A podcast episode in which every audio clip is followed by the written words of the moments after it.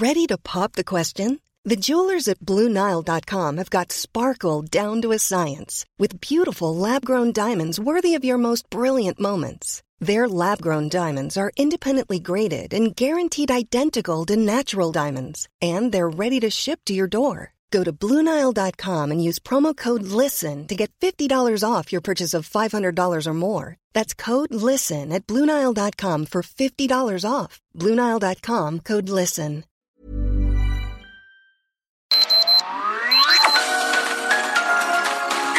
Media Group presenta Sergio Sarmiento y Lupita Juárez. Información veraz y oportuna con un toque personal y humano. Por El Heraldo Radio, donde la H suena y ahora también se escucha.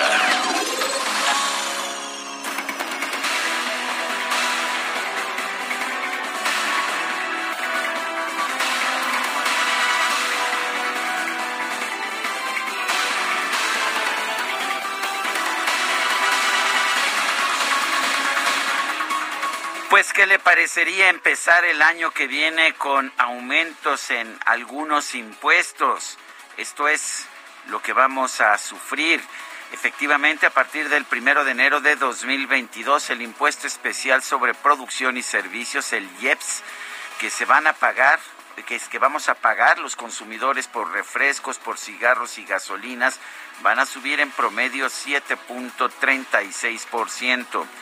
La Secretaría de Hacienda publicó el acuerdo que actualiza las cuotas que se especifican en materia de IEPS para 2022 y se establece que este incremento se da con base en la inflación.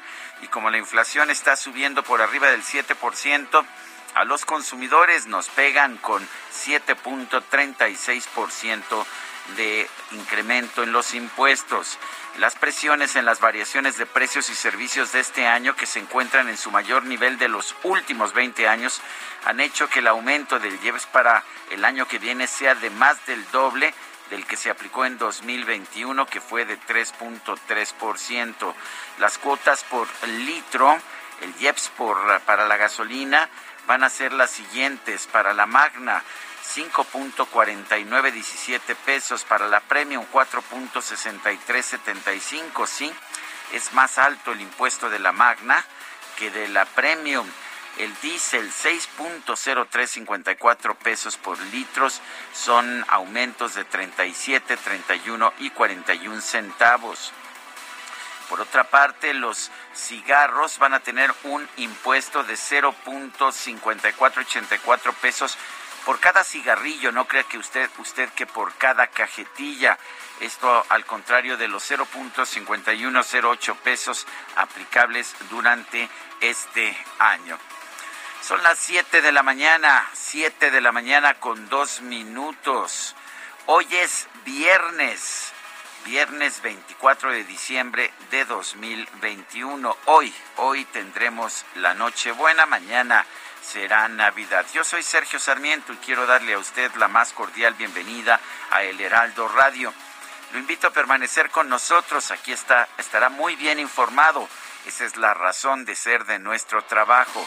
Pero también puedo decirle que haremos un intento por darle a usted el lado amable de la noticia, siempre y cuando la noticia lo permita. También, ya sabe usted, tendremos música, tendremos reflexiones, en fin, todo lo que debemos tener en este día de Nochebuena. Bueno, y en más información, la Junta de Coordinación Política del Senado cerró filas para defender a su secretario técnico, a José Manuel del Río Virgen, quien fue detenido ayer acusado de homicidio en Veracruz. Esta junta creó una comisión especial para poner lupa y documentar casos de abuso de poder persecuciones y violaciones al Estado de Derecho del gobierno de Veracruz y del Poder Judicial de esta entidad. El presidente de la, de la JUCOPO, la Junta de Coordinación Política del Senado, Ricardo Monreal, se comunicó ya con el secretario de Gobernación, Adán Augusto López Hernández, para, pues, para pedirle que cuide el caso de Del Río Virgen. Bueno, y en otros temas, la Organización Mundial de la Salud dio luz verde a la primera vacuna anti-COVID elaborada en Latinoamérica. No, no es la vacuna patria, no vaya usted a pensar. Se trata de una, una versión de la vacuna de AstraZeneca que eh, será fabricada conjuntamente por empresas privadas en Argentina y en México. En esta vacuna participan la empresa argentina Max B. Science y la mexicana Laboratorios Liomont. Ya fue incluida esta en la denominada lista para uso en emergencias de la Organización Mundial de la Salud, según la Organización Panamericana de la Salud. Es importante porque a pesar de que la fórmula proviene de la Universidad de Oxford y la empresa británica AstraZeneca, pues la producción que se haga en Argentina y el embotellamiento en México estarán considerados aceptados para situaciones de emergencia por la Organización Mundial de la Salud. Bueno, pues ah, ya sabe usted, todos los años en la noche del 31 de diciembre hay una gran celebración de Año Nuevo en Times Square en Nueva York, pero esta celebración se va a reducir drásticamente, esto debido a la pandemia. Esto lo anunció ayer el alcalde de Nueva York, Bill de Blasio, en un momento en que la variante Omicron está generando una gran escalada de casos de COVID allá en la Unión Americana. Es muy típico que se reúnan unas 58 mil, 60 mil personas en Times Square para despedir el año. Y bueno, pero lo que se va a hacer es que se va a reducir la capacidad de personas que se permitirá estar en la zona de Times Square a solamente 15 mil. Estos tendrán que usar obligatoriamente mascarillas y probar que han sido vacunados. No sabemos pues qué se va a hacer en la Ciudad de México, donde suele haber también eh, celebraciones masivas en la zona del Paseo de la Reforma. Son las 7 de la mañana con 6 minutos. Vamos a la frase del día.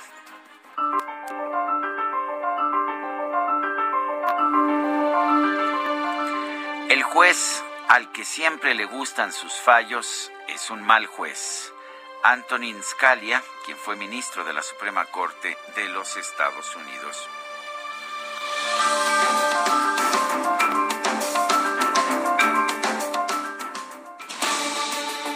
Ya sabe usted que nos gusta preguntar y a mucha gente que nos escucha le gusta le gusta responder ayer preguntábamos, por ejemplo, ¿está usted de acuerdo con la decisión de la Suprema Corte de ordenar al INE continuar con los trabajos para la revocación de mandato? Nos dijo que sí el 7.8% de quienes respondieron, que no 90.2%. Nos dijo, quién sabe, 2.1%. Recibimos en total los 11.486 participaciones. La que sigue, por favor. Por supuesto que sí, mi muy navideño DJ Kike viene vestido de rojo y con un atuendo que permite resaltar su voluminosa panza para que todos podamos verla y decir jo, jo, jo. Bueno, la pregunta de esta mañana, a ver, Kike, espero su respuesta. ¿Le gusta a usted la Navidad? Bueno, pues nos están diciendo que sí, es el mejor día del año, 45.7%. Ya respondió el DJ Kike, sin ninguna duda. Nos dice que no, soy un Grinch, el 17.5%. Somos minoría, pero no importa. Seguimos defendiendo nuestras posiciones. Ni una cosa ni la otra, nos dice el 36.6%. En 35 minutos hemos recibido 644 votos. Esta pregunta la coloqué en mi cuenta personal de Twitter, arroba Sergio Sarmiento. Y no le voy a no le voy a preguntar a Itzel González porque con su suéter navideño no me queda ninguna duda de cuál sería su respuesta. Las destacadas del Heraldo de México. ¿Qué es? Aquí un árbol puedo ver. ¿Y bien? No acabo de creer. ¿Por qué? Lo visten con mil cosas tan hermosas y esas luces de color que a todos llenan con amor. A quien explique, por favor. Es divertido, es divertido. Esto es lo que pedí. Me doy. Mi querida, mi querida Itzel González, con tu suéter navideño negro de Star Wars y con Baby Yoda No, bueno, qué combinación. Muy buenos días, Sergio, queridos Destacalovers. Ya es, llegó el día 24 de diciembre, hoy Nochebuena, mañana Navidad. Venimos muy festivos, Sergio, pero no sé si te das cuenta que atrás de nosotros, en toda la producción de televisión, pero los que vienen vienen con suéteres navideños. Tenemos un arbolito de Navidad aquí atrás. Este, no, A ver, yo quiero agradecer si vamos a vamos a agradecer regalos navideños. Ayer me llegó el regalo más lindo de todos. Ayer me llegó gracias a la revista Energía a Debate y Abril Moreno y a todo el equipo de Energía a Debate me regalaron un Grinch precioso. Te lo iba yo a traer, Itzel, para que te diera envidia. Para contrarrestar tanto suéter navideño, tanto ugly sweater, el Grinch, no, pues eh, en redes, Sergio, en redes, presúmelo al ratito, porque todos queremos ver ese Grinch y le damos retweet en Sergio Lupita para que todos nuestros queridos destacalovers y los destaca haters, que esa encuesta está muy reñida, la que publicaste de la Navidad. Sí va a 45.8%, sí es el mejor día del año, no, no soy un Grinch, 17.8%, ni una cosa ni la otra, 36.7%. Ganando los destacalovers. No, bueno. Y después superando a los miembros del club de Scrooge también. Son dos mil años de propaganda. Dos mil años de propaganda, pero ¿cómo nos gusta esta propaganda? Porque vamos a cenar. ¿Qué vas a cenar, Quique? Eh, pavito, romeritos, ponche. ¿Ya estás listo? Ensalada, de, manzana. No, bueno. Yo ayer hice una ensalada de betabel para en la noche que, híjole, yo creo que sí, no va a sobrar. Por lo menos no va a sobrar. Si sobra, pues les invitaré. Pero me quedó muy, muy rica. Hay que trabajar. es viernes, viernes. Y ahí se escuchó el machete. ya tengo mi propio sonido del machete porque si, si Carla va a tener su tabla, yo voy a tener mi machete. No, bueno, pero mucho más peligroso el machete. Ay, no, no, no, no, por favor, continuemos. No, no, no, hay que trabajar. Así que, querido Sergio Destacalovers, vamos a comenzar con las destacadas del Heraldo de México. En primera plana, revocación de mandato propone Andrés Manuel López Obrador cooperacha para encuesta ante las tácticas dilatorias del INE. Ve bien un ejercicio con la misma pregunta. ¿Quieres que continúe el presidente o que renuncie? País, caso del río Veracruz bajo la lupa del Senado. Crea una comisión para documentar abusos de poder del gobernador. Ciudad de México, SARS-CoV-2, repuntan casos en 10 alcaldías. Coajimalpa 122%, Coyoacán 71% y Cuauhtémoc 45.8% con más contagios del 13 al 19 de diciembre. Estados, vacaciones, festejan Navidad en la playa. A pesar de las alertas de viaje y la pandemia, turistas llegan a los principales destinos. Orbe, Pfizer y AstraZeneca, tercera dosis eficaz contra Omicron. Aseguran que el nivel de anticuerpos aumenta significativamente tras un refuerzo. Meta, Pelé, leyenda deja la clínica. El astro salió ayer del hospital, pero va a proseguir con el tratamiento por un tumor de colon. Y finalmente, en mercados para 2022 suben IEPS en 7.36%. La Secretaría de Hacienda presentó cuotas a aplicar en gasolinas, cigarros y tabacos. Sergio amigos, hasta aquí las destacadas del Heraldo. Muy feliz Navidad. Bajan pamplinas, pamplinas, pero bueno. El hecho es que hoy es viernes, esa es una buena noticia. Viernes 24 de diciembre es momento de ir a un resumen de la información más importante. Y luego de que la Comisión de Receso de la Suprema Corte de Justicia de la Nación ordenó al INE continuar con la organización de la consulta de revocación de mandato, el presidente López Obrador eh, del presidente López Obrador, el instituto informó que ya fue notificado y se comprometió a acatar esta determinación de la Corte. El presidente de la mesa directiva de la Cámara de Diputados, Sergio Gutiérrez Luna, interpuso una denuncia penal en contra de los seis consejeros del INE que votaron a favor de suspender temporalmente algunas actividades de la consulta de revocación de mandato. Sí, escuchó usted bien, el morenista Sergio Gutiérrez Luna, presidente de la mesa directiva de la Cámara de Diputados, presentó una denuncia penal. Quiere meter en la cárcel a los consejeros del INE que votaron a favor de postergar ciertas actividades de la revocación de mandato a la cárcel. En redes sociales, el diputado del PAN, Santiago Krill, calificó como penosa y reprobable la denuncia penal presentada por el presidente de la mesa directiva, Sergio Gutiérrez Luna, en contra de los consejeros electorales que aprobaron aplazar el proceso de revocación de mandato. Jefa de gobierno de la Ciudad de México, Claudia Sheinbaum, dijo que le parece bien que la Suprema Corte concediera la suspensión del acuerdo emitido por el INE que posponía en forma temporal la revocación de mandato, o por lo menos algunas tareas de la revocación de mandato del presidente López Obrador.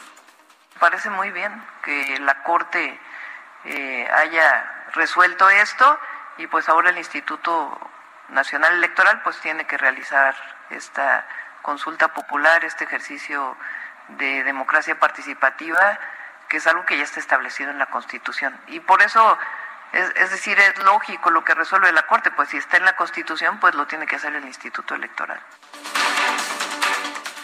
El presidente de la Junta de Coordinación Política del Senado, Ricardo Monreal, anunció la creación de una comisión especial para investigar presuntos casos de abuso de autoridad en Veracruz, luego de la detención de José Manuel del Río, secretario técnico de la JUCOPO, la Junta de Coordinación Política. En primer lugar, manifestamos nuestra gran preocupación y rechazo sobre lo que a todas luces parece un uso faccioso de las instituciones del Estado de Veracruz de Ignacio de la Llave con fines de persecución política. Nos preocupa la descomposición de la vida pública en el estado de Veracruz de Ignacio de la Llave, así como el probable abuso de poder en el que está inmersa la entidad. Bueno, pues es la voz de Ricardo Monreal, morenista, pero que no está nada contento con el gobierno del otro morenista, Cuitláhuac García, ya en Veracruz.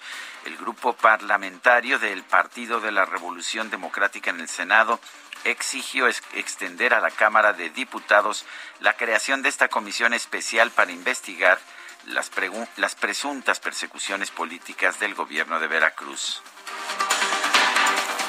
La Fiscalía General de la República informó que las autoridades de Canadá ya comenzaron el proceso de extradición a México del general Eduardo León Trawitz, acusado de robo de combustible y de brindar protección a huachicoleros.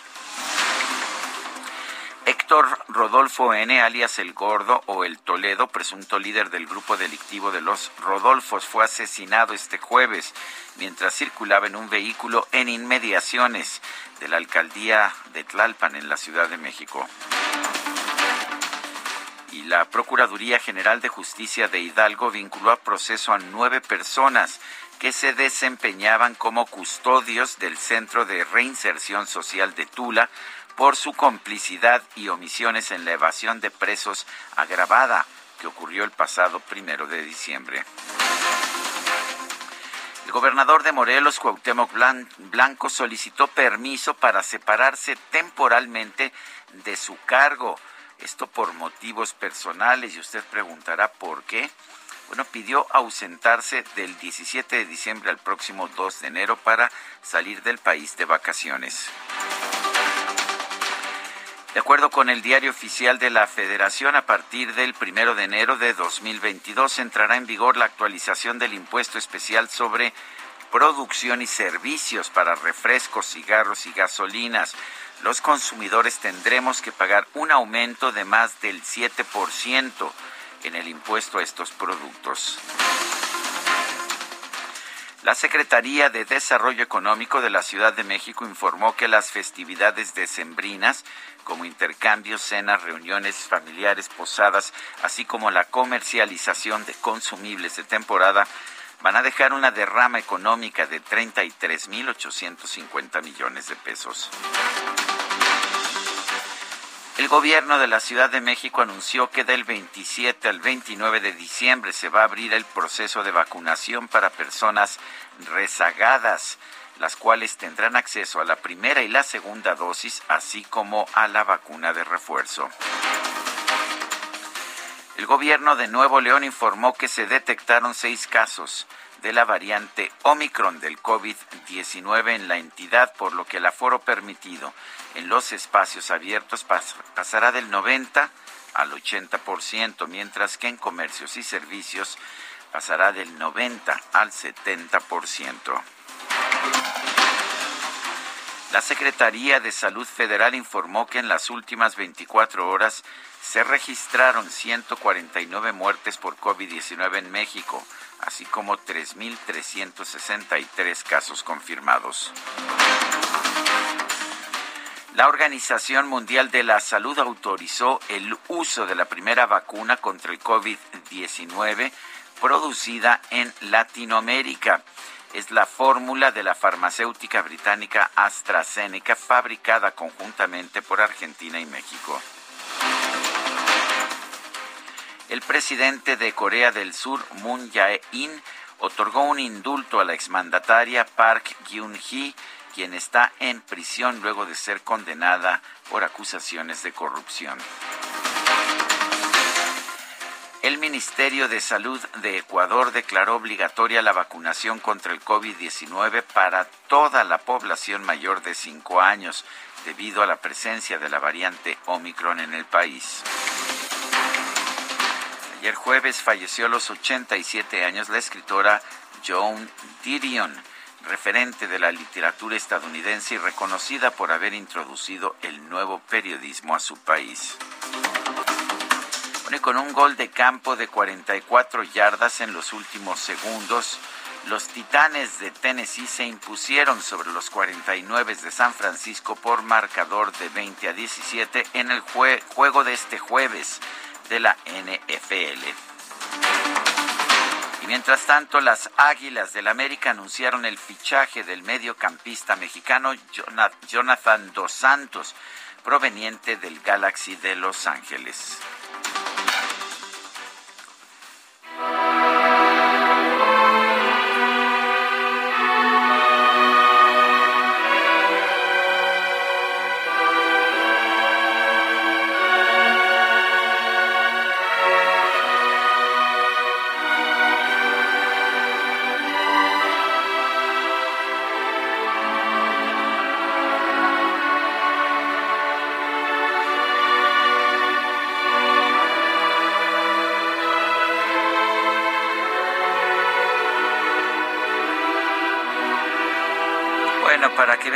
No todo es malo en la Navidad, ¿eh? no todo.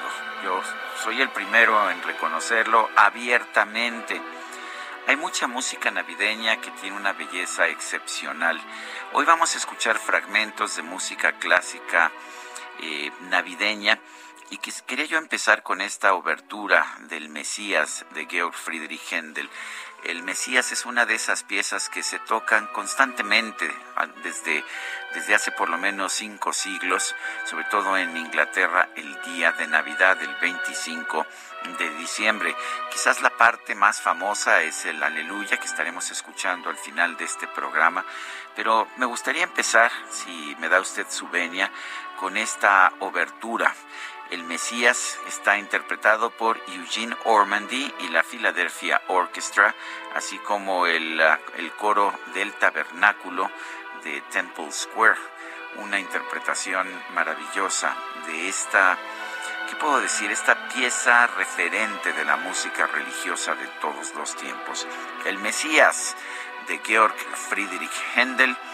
Y ahora sí, mi querido DJ Kike, vamos a dejar esta hermosura de interpretación musical un ratito más.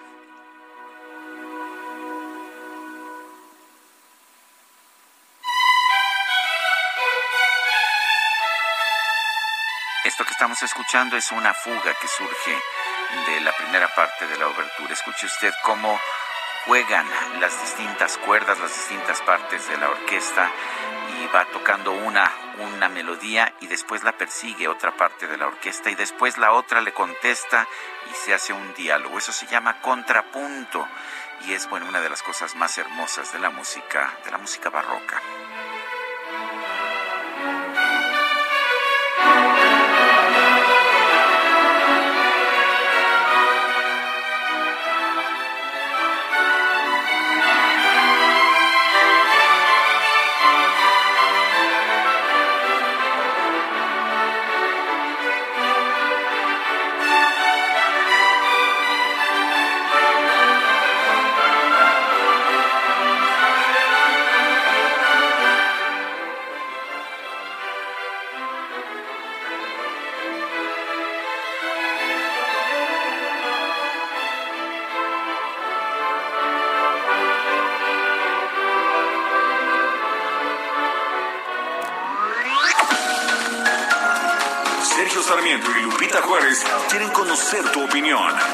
O simplemente envía un saludo para ser más cálida esta mañana.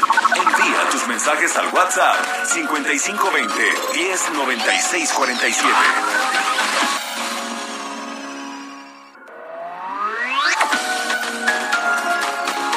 Continuamos con Sergio Sarmiento y Lupita Juárez por El Heraldo Radio. En Soriana la Navidad es de todos. Lleva el 12 pack de cerveza en lata a 99 pesos con 250 puntos. Y refrescos Pepsi, Peñafiel o botanas Barcel al 4x3. Soriana, la de todos los mexicanos. A diciembre 27, evita el exceso. Aplican restricciones. Válido en Hiper y Super. El 24 de diciembre de 1945 nació en Inglaterra el músico, compositor y cantante Lemmy Kilmister, conocido por ser el líder, fundador y vocalista de la banda de heavy metal Motorhead. Durante los años 60 estuvo en bandas pequeñas. Sin embargo, fue hasta 1975 que formó un grupo al que llamó originalmente Bastard, pero que fue cambiado posteriormente a Motorhead. Los mayores éxitos del grupo vinieron en los años 1980 y 1981, cuando entró en las listas del Reino Unido, gracias a álbumes como Ace Space y Operative.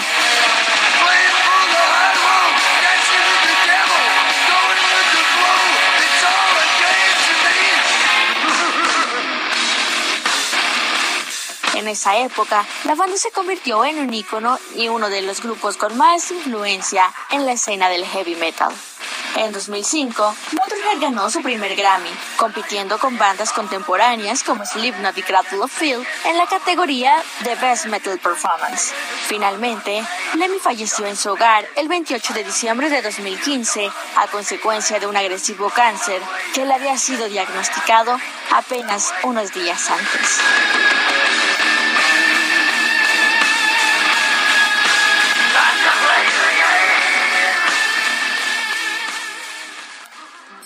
Soriana, la Navidad es muy de nosotros. Aprovecha que la carne de res para asar está a solo 149 pesos el kilo. O la pierna de cerdo sin hueso fresca a solo 84.90 el kilo. Soriana, la de todos los mexicanos. A diciembre 26, aplican restricciones. Válido en Hiper y Super.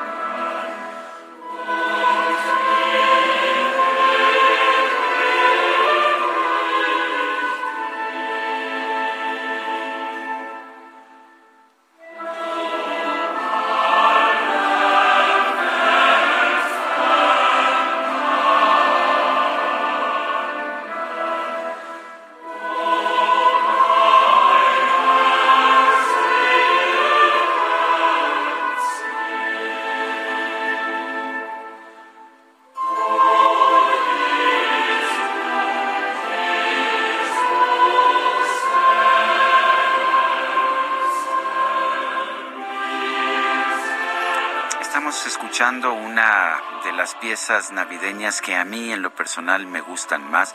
No es quizás tan brillante como el Mesías de Händel, es más de meditación, es, una obra compleja, es una obra importante de Johann Sebastian Bach.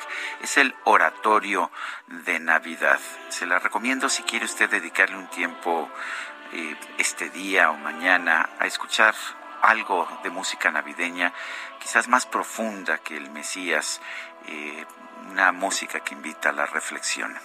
Johann Sebastian Bach, el oratorio de Navidad.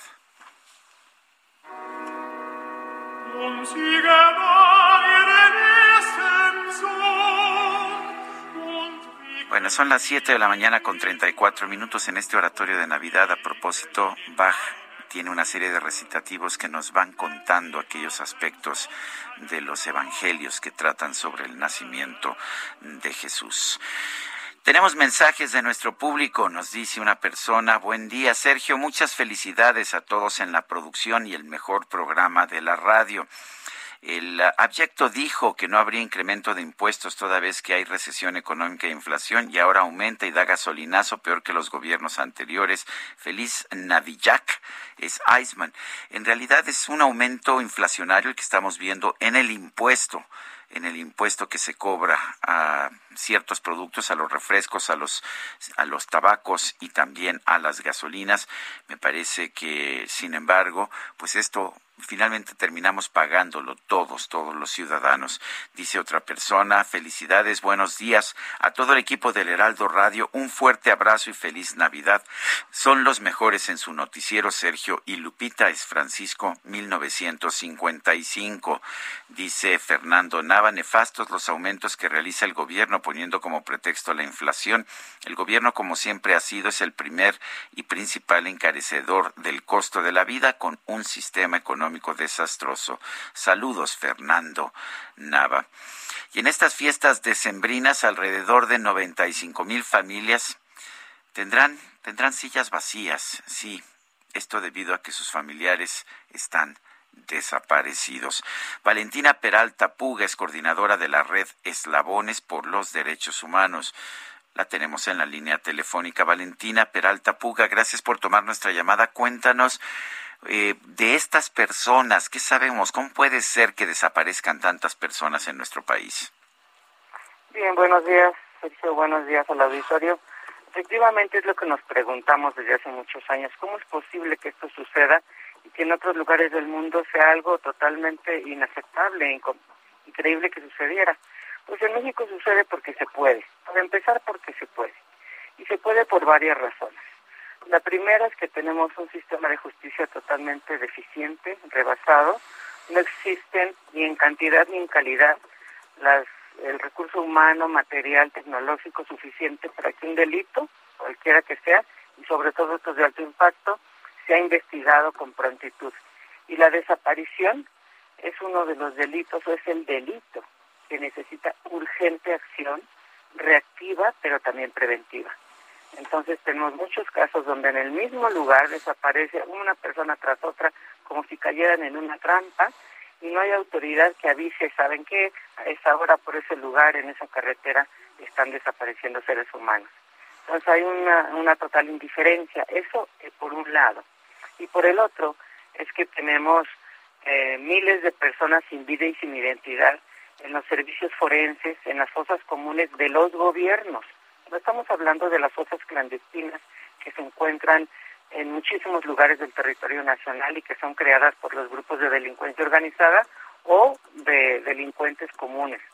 Sino estamos hablando de las fosas que forman los gobiernos locales y el federal cuando se les acumulan tantos seres humanos en una morgue y que nadie los reconoce, pero que ellos no hacen algo para ser, para que sean reconocidos y entonces los, los arrojan, los desechan como basura, literalmente como basura, en, en, hoyos en tierra que ellos le llaman fosas comunes. Pero, pero Valentina, ya supuestamente ya tenemos uh, ya tenemos instrumentos de ADN, de medicina forense que nos permiten identificar más fácilmente a una persona, a un cadáver que pudiéramos encontrar. ¿Por qué no utilizamos estas estas herramientas? Bueno, sí tenemos desde el avance científico pero no lo tenemos implementado en los CEMEFOS, en las fiscalías generales, en los servicios periciales. O sea, realmente se atienden así casos especiales y a veces ni esos. O sea, no hay la capacidad eh, tecnológica eh, para la cantidad de seres humanos que son diariamente encontrados sin vida en todo el territorio nacional.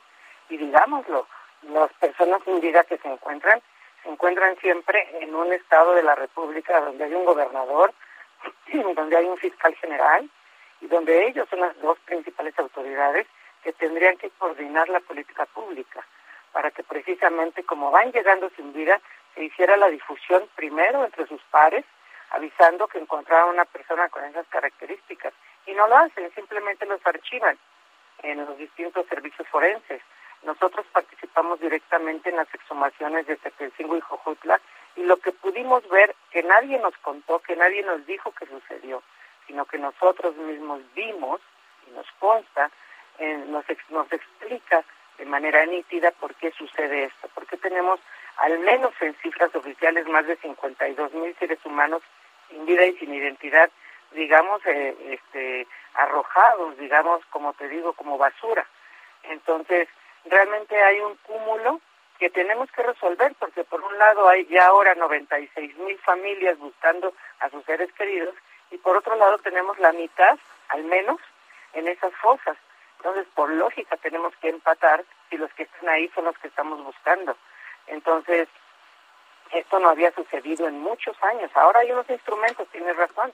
Por ejemplo, algo muy importante es la construcción del mecanismo extraordinario de identificación forense, pero apenas se está implementando.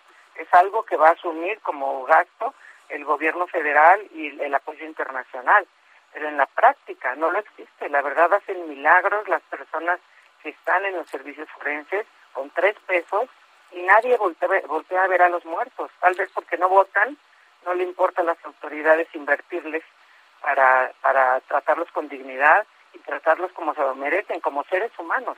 No tienen vida biológica, pero son seres humanos como tú y como yo. De hecho, el subsecretario de Derechos Humanos Alejandro Encina reconoció ayer que hay 52 mil cuerpos sin identificar. Dijo que se trata de una crisis forense. ¿Así lo ven ustedes? pero por supuesto, y tenemos diciéndolo más de 10 años. Nosotros nos tocó la interacción con Calderón cuando fue el movimiento por la paz con justicia y dignidad. Me tocó atender pues a las víctimas, a las cientos de víctimas que llegaban al movimiento y por supuesto que pedimos a gritos que se atendiera esta parte, pero siempre nos decían que sí, pero nunca nos decían cuándo.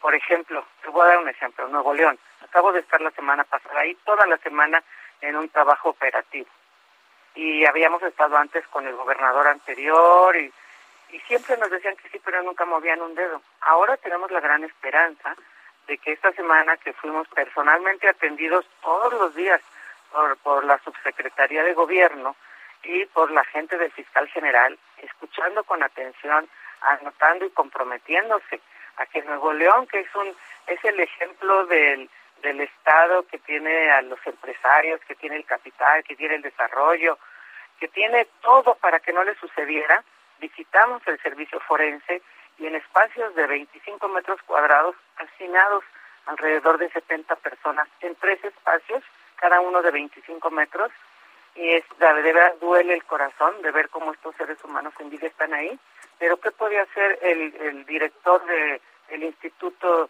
de Criminalística de Nuevo León, pues solamente hacer milagros con los tres pesos que le dan. Entonces es un llamado a todos los estados para que le doten de los recursos suficientes a sus servicios forenses, pero también que contribuyan para que se cree, se pueda crear un centro nacional de identificación humana. Es lo que necesitamos en este país. Salen los muertos como si fueran flores por todo el país. ¿Qué necesitamos? Un centro donde se concentre la información y las y se practiquen las periciales de manera correcta. Y te lo digo porque en Morelos, me consta, yo estuve ahí, después de cinco años de estar, por ejemplo, un joven muerto, cuando lo rescatamos de esas fosas, ni los zapatos le habían quitado. ¿Cómo es posible que ellos declararan y que ellos manifestaran en una carpeta de investigación que todo se había llevado a cabo? Tenían declarado hasta lo que habían pesado los órganos. Cuando lo rescatamos de ahí vimos que ni los tenis le habían quitado lo habían dejado que su cuerpo se descompusiera vestido y calzado con un tiro en la cabeza. Entonces, muchas veces estas prácticas en los servicios forenses de los gobiernos van mucho más allá de la negligencia o de la falta de recursos. Nosotros, por ejemplo, en este caso que te platico, y eran como 18 iguales, pues asumimos una complicidad por esconder a las víctimas eh, de la justicia dentro de la misma institución. Por un lado, seguramente alguien denunció la desaparición de ese joven y por el otro lado lo tenían vestido y calzado sin practicarle ninguna pericial de identidad, sin hacerle la necropsia de ley, sin quitarle la ropa. Cuando quieras yo te muestro las evidencias de ello y la verdad es que uno se, se horroriza, se sorprende, pero se indigna, porque dices que lo haga la delincuencia organizada, bueno, no te extraña, pero que lo hagan las mismas autoridades de los gobiernos es inaceptable. Hoy por hoy hay que abrir esas fosas, hay que periciar a todos, ahí está el MEIF, el Mecanismo Extraordinario de Identificación Forense, está ahorita construyéndose, ayer está hecho, ya está autorizado, ya se publicó en el diario oficial desde el 5 de diciembre del 2019.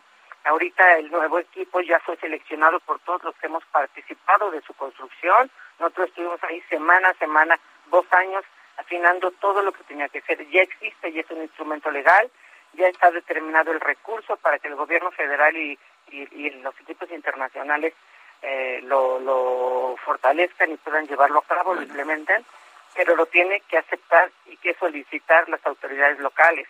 Y solamente nos quedaría pensar si se atreverán a rechazarlo cuando ellos tienen acumulados en sus propios espacios personas sin vida que no se han dignado a atender. Lo menos que podrían hacer es aceptar humildemente la ayuda y ya sacar a las familias, a las miles de familias de este dolor que hoy en Navidad y en fin de año y en todas las fechas significativas se agudiza y hay muchas miles de sillas vacías en los hogares en México. Valentina Peralta Puga, coordinadora de la red Eslabones por los Derechos Humanos, gracias por conversar con nosotros. Gracias a ustedes. Que tengan felices fiestas. Son las 7 de la mañana con 45 minutos. Con 7 con 45. En Soriana, la Navidad es de todos. Lleva la carne de res para asar a 149 pesos el kilo o la pierna de cerdo sin hueso fresca a 84.90 el kilo y manzana red a solo 29.80 el kilo. Soriana, la de todos los mexicanos. A diciembre 26, aplican restricciones. Válido en Hiper y Super. La calificadora Moody's indicó que la aparición de la variante Omicron del coronavirus plantea nuevos retos para el crecimiento económico y las perspectivas de inflación global. Eh, ¿Qué tanto nos puede afectar esto? Se encuentra con nosotros aquí en la cabina del Heraldo Radio Roberto Aguilar, él es analista financiero y colaborador del Heraldo de México. Me da mucho gusto que estés con nosotros, Roberto.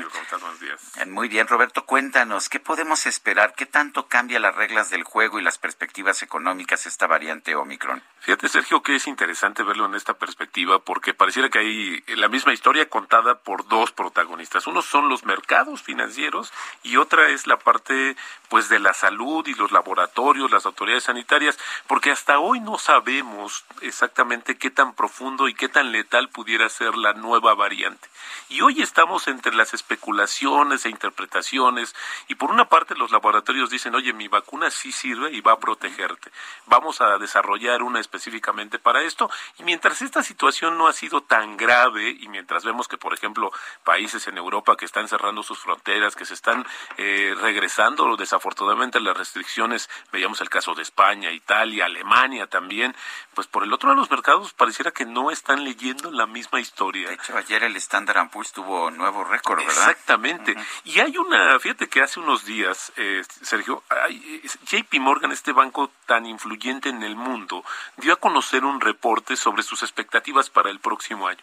Yo las calificaba como de demasiado optimistas, porque ellos dicen, y la apuesta, es que justamente que el siguiente año va a ser de plena recuperación, se va a terminar la pandemia y las condiciones económicas de los mercados que tenían antes del coronavirus, de la primera ola, antes de que iniciara toda esta pesadilla, van a regresar. Y además, ¿por qué lo dice? Porque ellos están apostando que va a haber una... Eh, los laboratorios no han dejado de investigar y de innovar y van a estar más disponibles las vacunas. Va a haber, hay cerca, más de 8 mil millones de dosis que se han aplicado en el mundo. Eso sí, no ha sido parejo. Hay países donde no ha llegado ni una sola vacuna, Sergio. Pero eso creo que es importante verlo en este contexto de que este proceso de Omicron lo que está haciendo es acelerar las tasas de vacunación en el mundo. Y esto es una de las hipótesis que ellos están manejando de que básicamente lo que va a estar haciendo Omicron, en vez de ser una parte negativa, va a ser positiva para la recuperación de la economía. Pero esto es un, solo una visión del mercado. Hay otros que dicen que hay que esperar y sí se va a moderar, aunque sean eh, estas restricciones de manera temporal o de manera más soft, digamos, sí va a haber una repercusión. Todavía no acabamos de reponernos del primer round. Eh, literalmente el mundo sigue todavía atorado con estas cadenas productivas que siguen, siguen generando eh, y de abasto que siguen generando problemas inflacionarios cuando todavía podemos ver que si se vuelve a cerrar la economía va a ser en otro otra dimensión que pudiera todavía incluso disminuir ese ritmo de recuperación. Y esto nos lleva a otra cosa, es, es, una cosa muy interesante, Sergio, porque nos lleva a ver las diferentes concepciones que tienen los bancos centrales del mundo. El día de hoy, Japón anunció un millonario plan de apoyo económico. ¿Por qué? Porque piensa que todavía va a haber una repercusión mayor, no solamente del coronavirus y de Delta, sino también de Omicron. Pero en México, el Banco de México acaba de subir en 50 puntos base la tasa de interés. En Estados Unidos, la Reserva Federal dice que va a dejar de inyectar dinero a la economía, aunque todavía no está subiendo sus tasas de interés, aunque dice que las va a subir. Exactamente, tres el próximo año y tres en 2023. Entonces, estamos como en sentido contrario quizás a algunos países viendo el tema de la política monetaria, porque todavía todavía piensan que necesita la, economía un alivio, un apoyo, una inyección de recursos para que justamente pueda salir plenamente de esta situación. Ahora, el caso de Estados Unidos nos interesa y es muy importante, Sergio, porque fíjate que en los últimos días hubo un ajuste de las perspectivas de crecimiento para el próximo año. Pero esto fue a raíz de este de esta situación que se ha retrasado del plan de este millonario plan que tiene Biden. respaldo, sí, a la economía, inyección de dinero. Exactamente, que lo va a hacer y que se ha retenido por un tema de, de cuestiones políticas y legislativas, ¿no? Pero fíjate que si se retrasa más, ahí sí tendría una implicación y de hecho, más que Omicron, para muchos ha sido este plan el retraso de este plan lo que eh, están viendo. de dinero del gobierno. Exactamente. Estaba viendo esta mañana el IGAE, el Indicador Global de la Actividad Económica de octubre del 2021, y cuando, está, cuando veía yo la gráfica, bueno, se ve muy claro cómo hay el desplome de la pandemia, cómo hay el rebote post pandemia o el rebote posterior a los cierres, pero estamos viendo ya desde mediados de este 2021 una caída, una tendencia descendente del IGAE que pues que nos señala que parece que el rebote ya se acabó en México. Exactamente, eso fue lo que sucedió, Sergio, veníamos en una recuperación de los niveles previos a la pandemia que no se alcanzó a cubrir. Recordarás el año anterior fue de 20 de 8.5% la caída uh -huh. histórica sí. y ahora en esto íbamos bien, por así decirlo, Parecía por el que tema. 6%, ya no ya no vamos a llegar al 6%. No, ya ¿no? no vamos a llegar al 6% y íbamos bien, pero después se empezó a agotar un poco este tema y esto ahí fue donde esta situación de la recuperación empezamos a ver focos amarillos y de plano se estabilizó y hoy estamos viendo una tendencia incluso de baja. Entonces la economía mexicana no va a alcanzar a recuperar esto ni el siguiente año. ¿Cuándo vamos a alcanzar a recuperar este 8.5%? Pues muchos dicen que será hasta el 2023. Eh, pues sería ya cuando recuperáramos la, la, el nivel de vida que teníamos antes de la pandemia, pero todavía como tuvimos una recesión, empezó la recesión en 2019, eh, corremos el riesgo de que sea el primer sexenio desde Miguel de la Madrid sin crecimiento. Sí, efectivamente, efectivamente, y lejos, lejos va a quedar esta promesa que ofreció, o esto que ofreció el presidente Andrés Manuel López Obrador, de un crecimiento promedio anual de 4% en su sexenio. Claro, vino la pandemia y vinieron muchas otras, pero también hay que decirlo, Sergio, y reconocerlo, la economía mexicana ya venía mal antes de la pandemia, o sea, tampoco es un tema que haya sido responsabilidad exclusiva de esta situación eh, sanitaria, y creo que ahí hace falta también verlo hacia el mediano y largo plazo, qué queremos como país en términos de una propuesta de económica, que eso sí, le hace falta visión de largo plazo. Eh, me preocupa, y ya nos queda poco tiempo, eh, Roberto, pero me preocupa ver la inversión fija bruta, la inversión productiva, que sigue siendo muy baja. Nos habían prometido desde gobiernos anteriores que íbamos a llegar al 24%, andamos en el 20% del Producto Interno Bruto en inversión. Países como Corea del Sur tienen 30% y más, y países como China el 50%. ¿Podemos crecer con una inversión del 20%? No, en lo absoluto. ¿Y sabes cuál es el tema también, Sergio? Es que ahora Centroamérica se nos puede convertir en un competidor bastante importante. ¿En serio? Porque fíjate que ahora con estos programas que el gobierno ha alentado, el gobierno de Estados Unidos, para que empresas vayan e inviertan, pues creo que ahí también va hay una gran diferencia en esta recepción de recursos, porque vienen en activos, vienen en fierros, como se dice. No es una inversión financiera. Vienen, instalan plantas, generan empleos, generan bienestar y la verdad es que se puede convertir en realidad en una buena, muy buen competidor de México en los siguientes. Pues qué lástima, porque deberíamos nosotros con nuestro mercado interno ser mucho más competitivos que los centroamericanos. Pero en fin, así son las cosas en este mundo. Roberto Aguilar, analista financiero y colaborador del Heraldo de México, gracias por estos comentarios esta mañana. Te agradezco a ti, Sergio. Muy buenos días.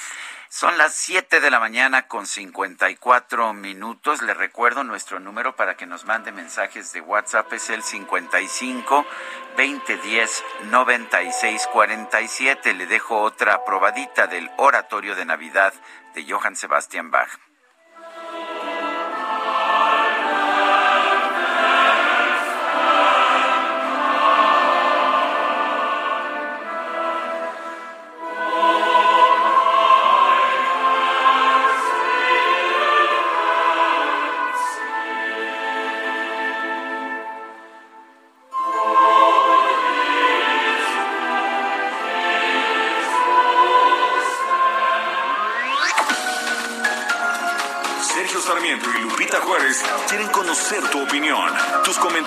O simplemente envía un saludo para ser más cálida esta mañana.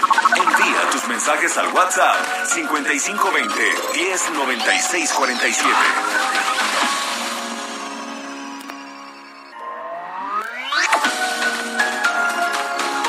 Continuamos con Sergio Sarmiento y Lupita Juárez por El Heraldo Radio.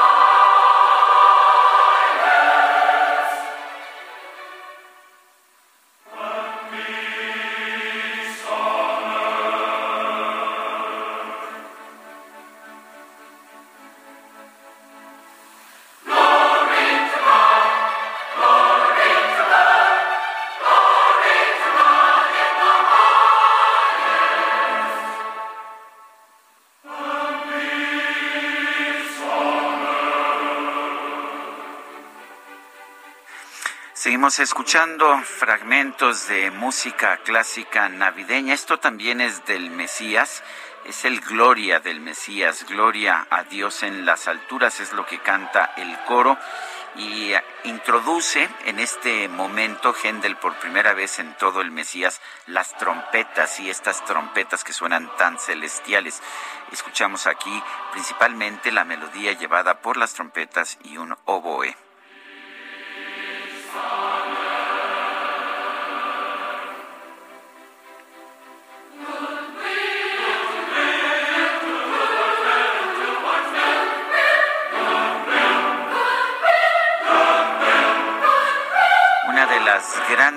De música religiosa de toda la historia.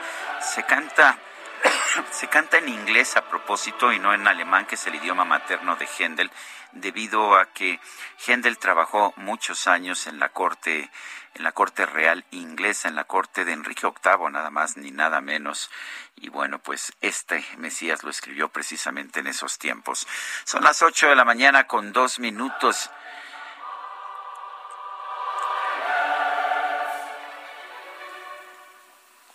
Cuauhtémoc, tenemos mensajes de nuestro público. En Cuauhtémoc, Colima, hicieron de los árboles de la Plaza del Pueblo simbólicos arbolitos de Navidad, adornando y colgando de ellos esferas de la violencia con la fotografía, fecha de desaparición y mensaje de los familiares de los desaparecidos y muertos. Soy Víctor Solís, su radio escucha. Feliz Navidad a todos ustedes. Gracias, don Víctor, por esta información. Imagínese colgar en arbolitos de Navidad colgar esferas de la violencia con las fotografías de los desaparecidos. Dice otra persona, aquí estoy disfrutando esta magnífica selección que tú nos obsequias. Es el verdadero espíritu navideño, independientemente de las creencias. Aprovecho para desearte un año venturoso y que podamos seguir contando con toda la aportación de cultura que tanto necesita este país. Felicidades, Sergio. No nos dice su nombre, pero de todo corazón le agradezco estas palabras. Dice Lolita Mejía. Nunca me pierdo su programa navideño. La música que comparten es extraordinaria. Gracias por su trabajo. Gracias a ustedes que nos escuchan. Nos gusta mucho nuestro trabajo, por eso seguimos transmitiendo en vivo. No nos gusta, no nos gusta dejar algo grabado, algo impersonal. Nos gusta estar aquí, compartir con usted estas fechas. Aquí he estado yo toda esta semana. La semana que viene estará Guadalupe Juárez en vivo también todos los días.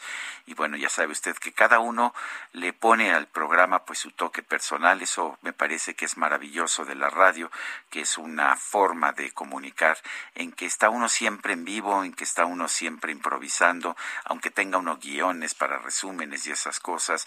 La verdad es que pues improvisa uno y no le queda uno de otra, porque con el DJ Kike de operador pues no le queda uno más que improvisar. Eh, ya llegó, ya llegó Adrián Alcalá. Yo pensé que no llegaba porque nos estuvimos mensajeando hasta muy tarde en la noche mientras veíamos el juego de fútbol americano que terminó en el último segundo. Pero bueno, ya escucharemos más adelante la información de los deportes. Por lo pronto, pues vámonos al clima porque yo tuve mucho frío en la mañana. El pronóstico del tiempo. Sergio Sarmiento y Lupita Juárez. Ismael Marcelo, meteorólogo del Servicio Meteorológico Nacional de la Conagua. Buenos días, ¿qué nos tienes esta mañana? Hola, ¿qué tal Sergio? Muy buenos días. Te saludo con mucho gusto a ti y al amable auditorio que nos escucha en esta mañana. Pues como bien comentabas, aquí en la capital de la República Mexicana la temperatura mínima esta mañana osciló entre los 5 y 7 grados Celsius. Estamos estimando que la temperatura máxima hacia horas de la tarde se registre entre 23 y 25 grados Celsius sin probabilidad de lluvia aquí en la capital de la República Mexicana. En cuanto a lluvias, Sergio, el nuevo Frente Frío número 15 ingresará durante esta jornada sobre el noroeste de la República Mexicana. Este sistema, en combinación con el ingreso de humedad generado o propagado por la corriente en chorro subtropical, ocasionará durante este día lluvias fuertes en los estados de Baja California y Sonora. Asimismo, se pronostican vientos fuertes con ráfagas cercanas a los 100 kilómetros por hora y levantamiento del polvo por velocidad, por estas velocidades de viento en regiones de Baja California, Sonora y Chihuahua y ráfagas de viento de entre 70 y 80 kilómetros por hora en el Golfo de California. Por otro lado, un sistema anticiclónico en el Golfo de México generará viento de componente sur con ráfagas de entre 50 y 60 kilómetros por hora en zonas de Nuevo León, Tamaulipas y Veracruz. Finalmente se pronostican algunas lluvias con intervalos de chubascos en zonas de Oaxaca y Chiapas y en el resto del territorio mexicano se pronostica escasa probabilidad de lluvia, cielo despejado y temperaturas cálidas a calurosas durante este día, Sergio. Esa es la información. Gracias Ismael Marcelo, meteorólogo del Servicio Meteorológico Nacional. Son las ocho de la mañana con seis minutos. Ayer el presidente López Obrador dijo que en caso de que el INE decida no realizar la consulta de revocación de mandato, se podría pagar a diez encuestadoras para que éstas preguntaran a los ciudadanos si desean que el Ejecutivo Federal continúe o no. Bueno, para empezar, encuentro en esta propuesta pues que no hay conocimiento de lo que dice la propia pues la propia ley, lo que se cambió en la Constitución para para poder hacer posible esta consulta de revocación de mandato, pero pues vamos a preguntarle a alguien que sabe mucho de encuestas, es Roy Campos, director de consulta Mitofsky. Roy Campos, ¿cómo estás? Buenos días, gracias por tomar esta llamada. ¿Cómo ves esta propuesta de pues a lo mejor en lugar de tener una consulta con una votación como establece la ley, pues tener una encuesta. Oye, es mejor que la propuesta del día previo, donde dijo, el pueblo se organiza, ¿no? Salen dos personas honestas, ponen una mesa y ahí vota el que quiera, ¿no? Sí es, sí es mejor, ¿no? Pues bueno, ya tuvimos de esas dos, ¿no? Con las que se cancelaron el aeropuerto. El aeropuerto y la también la cervecera, la planta cervecera de Mexicali. E, e, exacto, ¿no? Por lo pronto esta es mejor porque lleva alguna metodología, pero en las otras no. No, nomás me imagino en la otra que en una colonia pues saquen tres mesas porque hay muchos honestos y cada honesto saca su mesa, ¿no? ¿Dónde voto? Pero bueno, eh, a ver, de alguna manera, fíjate cómo yo lo leí de que se puede, se puede. De que eso viola la Constitución, pues violaría la Constitución. Habría que cambiarla, ¿no? Sí, pues sí. Pero de alguna manera es como aceptar que a lo mejor no consiguen las firmas. O sea, si no consiguen las firmas, pues la Constitución se hace a un lado, pues porque ya no cumplió el requisito. Si no cumples el requisito de las firmas o lo que sea, pero él quiere cumplir su promesa de que va a haber revocación, dice, ah, bueno, pues entonces allí unas encuestadoras pues lo hacen y aquí yo cumplí ante el pueblo, no ante la Constitución, ante el pueblo cumplí, cumplí mi palabra de que les pregunté.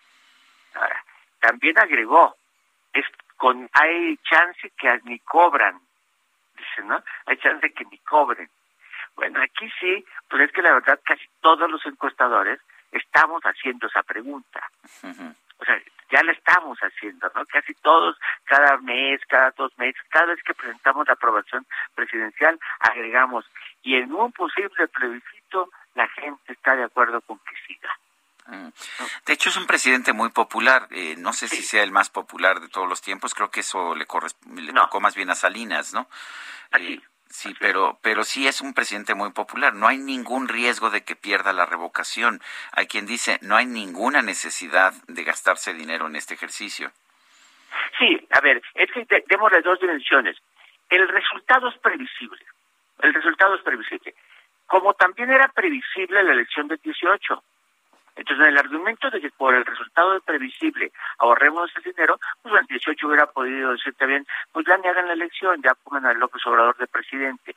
No, el resultado es muy previsible, no hay ninguna posibilidad, por dos razones. Uno, por su alta popularidad, y dos, porque los que promueven la consulta son los que son afines a él, lo cual el incentivo para ir a presentarte a votar está más en el lado de los que están de acuerdo que los que están en contra. Entonces todavía el resultado sería mayor a su popularidad todavía. No, pero el argumento que últimamente están usando, que tiene algo de sentido, es sentar el precedente para que todo presidente pueda ser eh, sometido al mismo ejercicio, con una diferencia, que este ejercicio siempre debería de depender de que haya una oposición que promueva la, la revocación Aquí no hay ninguna oposición que promueva la revocación. ¿No? Es, es el único lugar en el mundo donde yo conozco que el que promueve el ejercicio de revocación de mandato es el mismo presidente o es sus seguidores. ¿no? No, no hay ninguna oposición organizada diciendo, debido a lo que está haciendo, vamos a decir que se debe de ir. No hay nadie que lo esté diciendo. Entonces, sí, es, es muy extraño, pero quieren poner el precedente de que todo presidente pueda ser juzgado en el mismo sentido. Por si, pero le digo, oye, pues no te contesté. Sí puede juntar 10 encuestadoras que lo hagan. No te no te aseguro 10 encuestadoras confiables, pero 10 encuestadoras que lo hagan sí se juntan, sí se juntan. El, eh, bueno, vemos la popularidad del presidente en un momento en que la economía está mal, está eh, no hemos podido recuperar la situación que teníamos antes de la pandemia, ni siquiera antes de este gobierno. Eh, vemos una situación en que sube la inflación, la inseguridad se mantiene a niveles muy altos. ¿Qué tiene el presidente que le permite mantener esta popularidad? Eh, mira, es una, es una pregunta compleja, en, en algún sentido compleja porque tienes razón. Si la pregunta del referéndum o la pregunta de aprobación fuera más bien, ¿está usted de acuerdo cómo ha manejado la inflación, cómo ha manejado eh, el campo, la salud, cómo ha manejado la pandemia, cómo ha manejado... Si fuera así como cómo ha trabajado el gobierno o resuelto el gobierno temas, inseguridad, todos los específicos, en la mayoría de ellos está bajo del 50% o sea, llega al 56 en algunos casos, pero en lugares como el apoyo a migrantes, el combate a la corrupción, el combate a la inflación, su aprobación estaría abajo del 50%.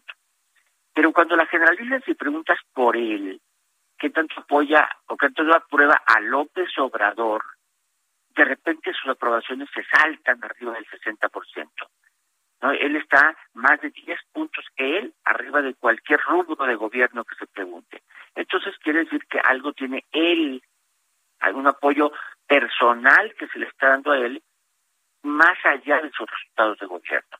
Entonces uno tendría que buscar, pues ha conservado una narrativa de que es el héroe que viene a salvar al país de los malos, eh, es el es el que se mantiene como cercano al pueblo como discurso, enfrentando a los poderosos a los que nadie se había enfrentado. Y en ese sentido, eh, su, su mañanera replicada por todos los medios es un elemento de continuación de campaña política. O sea, él prácticamente, a pesar de ser el presidente más poderoso que hemos tenido en mucho tiempo, sigue siendo el que se enfrenta a los poderosos. O sea, no, no, no porque él es el poderoso, no, no, hace mucho no teníamos a alguien así. Sin embargo, él se enfrenta a los medios, a los empresarios, a las transnacionales, a las calificadoras. Eh, o sea, ¿Qué tanto, ¿Qué tanto ayuda la conferencia de prensa mañanera? ¿Qué tanto es la clave de su éxito de comunicación? Yo creo que sí ayuda mucho. O sea, ayuda, tiene mucho control de cosas, ¿no? Eh, pues, para empezar, controla a su gabinete. No, nadie se mueve si no es si no lo lleva a la mañanera. No existen si no lo lleva a la mañanera. Entonces también hay un control político ahí. no Las comunicaciones surgen de ahí. Eh, de ahí gobierna, ahí da instrucciones, ahí ahí hay gobierno, no es una conferencia mañanera, sino también es elemento de gobierno. Pero sobre todo intenta poner el tema de los que lo critiquen. No, esa mañanera no se dirige a su a su segmento, eh, por cierto. El segmento de que lo apoya no está viendo la mañanera. El segmento que lo critica sí está viendo la mañanera. Y entonces él pone el debate de los que, de dónde lo critiquen, critiquen de esto, porque de esto sí se pelearme. Y entonces de alguna manera él mismo controla la crítica que se le da. Yo creo que sí le ha funcionado y la va a seguir usando hasta el final. Pues yo quiero agradecerte, como siempre, Roy Campos, director de Consulta Mitofsky, el haber conversado con nosotros esta mañana. Te mando un fuerte abrazo. Igualmente, que es muy rico hoy. Te lo, te lo agradezco. Y bueno, eh, hoy es 24 de diciembre. Hoy es 24 de diciembre, es una fecha especial, es una fecha especial para todos, hasta para los Grinch que odiamos la Navidad tiene sentidos especiales. Ah, eh, yo mm, puedo decir abiertamente, creo que mucha gente lo sabe, mi madre falleció el 25 de diciembre del año pasado. Eh, la recuerdo con alegría, ¿eh? no la recuerdo con tristeza, pero le da un sesgo especial a esta Navidad y me parece que a todas las navidades que vaya yo a vivir en el futuro. Y una persona a quien quiero mucho, que aprecio de verdad, eh, con ideas a veces distintas a, a, las mías, pero, pero una persona inteligente, con una gran sensibilidad que me ha ayudado a entender la Navidad a lo largo de los años, es el padre Cipriano Sánchez. Él es rector de la Universidad Anáhuac de México y lo tenemos en la línea telefónica. Eh, Cipriano, siempre es un gusto hablar contigo y más en un 24, en un 25 de diciembre. Estamos, vamos a festejar la Nochebuena. Eh, hemos hablado muchas veces de los orígenes de esta Navidad eh, en términos históricos, de dónde viene, de dónde surge, de si sabemos o no sabemos eh, si el 25 realmente es la fecha de nacimiento de Jesús. Pero tú siempre me has dicho que hay un sentido emocional de la Navidad que, es lo, esencial de esta fecha. Cuéntanos un poco, Cipriano. Así es, así es. Qué gusto en, esta, en esta fecha tan memorable para tanta gente. Y bueno, y como tú comentabas al principio, mi querido Sergio, también para ti, en este primer aniversario de, la partida de, tu señora madre, creo que fue, sin duda, es, algo que se queda muy dentro del corazón, para, como tú para toda la vida.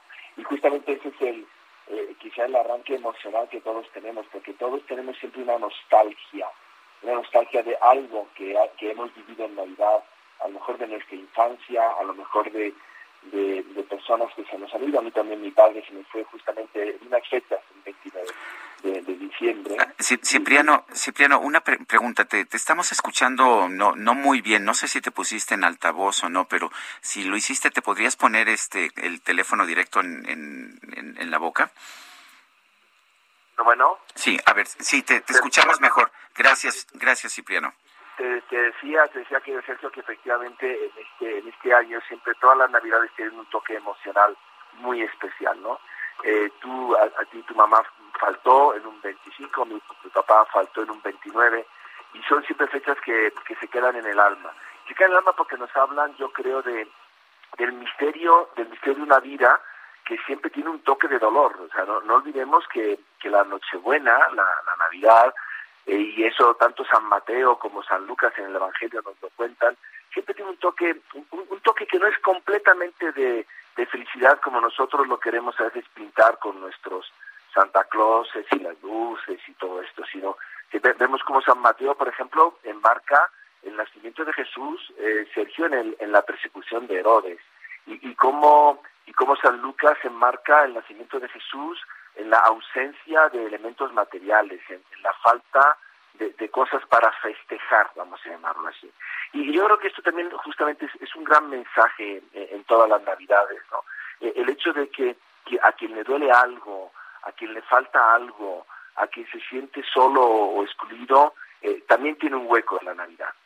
Eh, eh, y, creo, Sergio, que es un, un punto muy central, porque a todos siempre nos duele algo y a todos siempre nos falta algo. Yo, yo siento, Cipriano, que quizás a, a, veces mi desapego por la Navidad procede de estos personajes como Santa Claus, que los veo como casi una caricatura. ¿Qué piensas tú de ellos? Efectivamente, Santa Claus es una caricatura, porque Santa Claus no es sino la caricatura del verdadero santo generoso de la Navidad, que es San Nicolás. No olvidemos que Santa Claus es la caricatura de San Nicolás.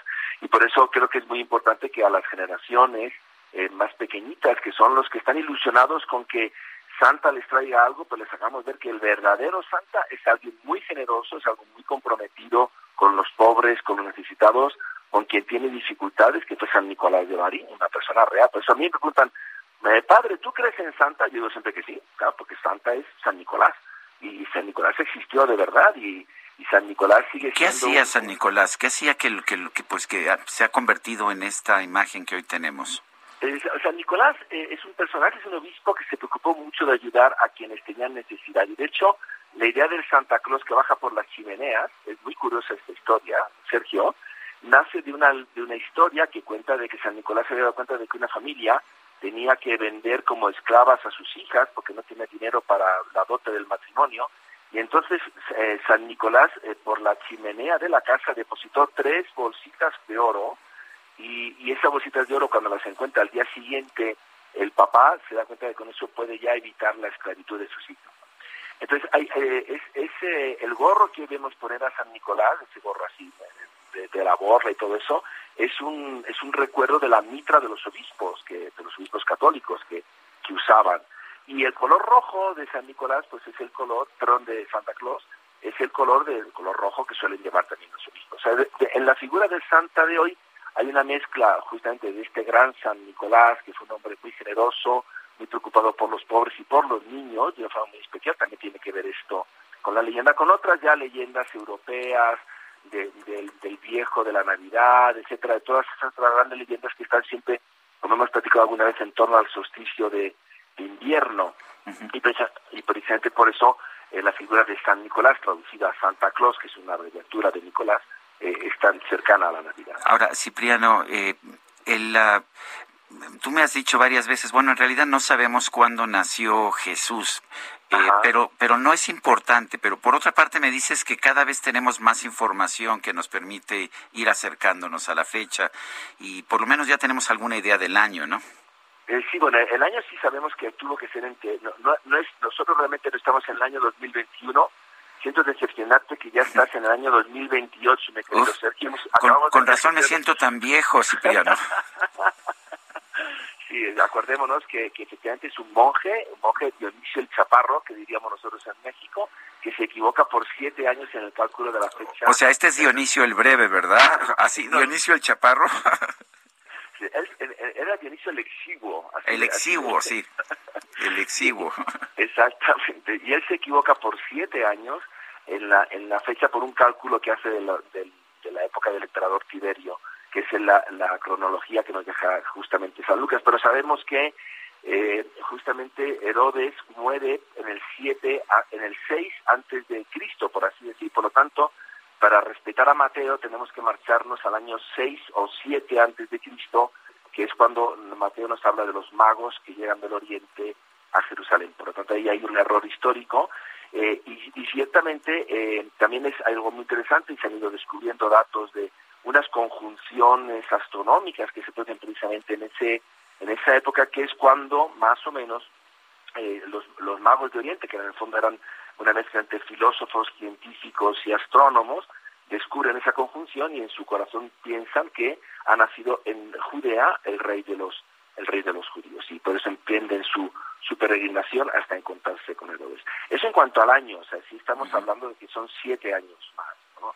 Y, y luego sabemos también, por otro dato que nos da San Lucas, que es muy probable que teniendo en cuenta que Zacarías, el padre de San Juan Bautista, tenía un turno sacerdotal concreto, eh, ese turno sacerdotal, si sumamos los meses que, que, que hacen distancia entre ese turno sacerdotal y el nacimiento de Jesús, pues es muy probable que efectivamente Jesús hubiera nacido no el 25, porque el 25 es una fecha que está unida, como lo hemos platicado alguna vez, a las fiestas de Roma del solsticio de invierno, pero, pero del día del sol naciente, del sol invicto, que era la fiesta que se daba en Roma, pero sí es muy probable que en diciembre hubiera sido una fecha cercana al nacimiento real de Jesús. Pero eh, sabemos, lo hemos hablado muchas veces, Sergio, que lo importante no es la fecha en sí misma, sino la celebración. La celebración de, que, de que alguien viene que nos ama, viene a estar entre nosotros, Sergio. Pues eh, Cipriano, padre Cipriano Sánchez, siempre me encanta conversar contigo. Eh, desafortunadamente nos ponen límites aquí de tiempo. te mando un fuerte abrazo, te deseo una muy feliz Navidad y eso que soy muy grinch. Eh, eso, pero nunca te olvides que dentro del corazón, dentro del verde del grinch, siempre hay un corazón rojo de una gran persona, mi querido Sergio. Gracias, Cipriano. Vamos a una pausa y regresamos. Sergio Sarmiento y Lupita Juárez quieren conocer tu opinión, tus comentarios o simplemente envía un saludo para ser más cálida esta mañana. Envía tus mensajes al WhatsApp 5520 1090. Millions of people have lost weight with personalized plans from Noom, like Evan, who can't stand salads and still lost 50 pounds. Salads generally for most people are the easy button, right? For me, that wasn't an option. I never really was a salad guy. That's just not who I am. But Noom worked for me.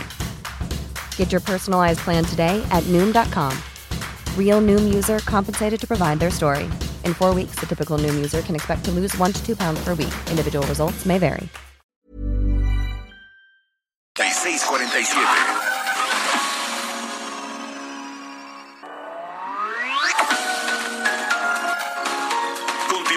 Con Sergio Sarmiento y Lupita Juárez por El Heraldo Radio. Jaque Mate con Sergio Sarmiento.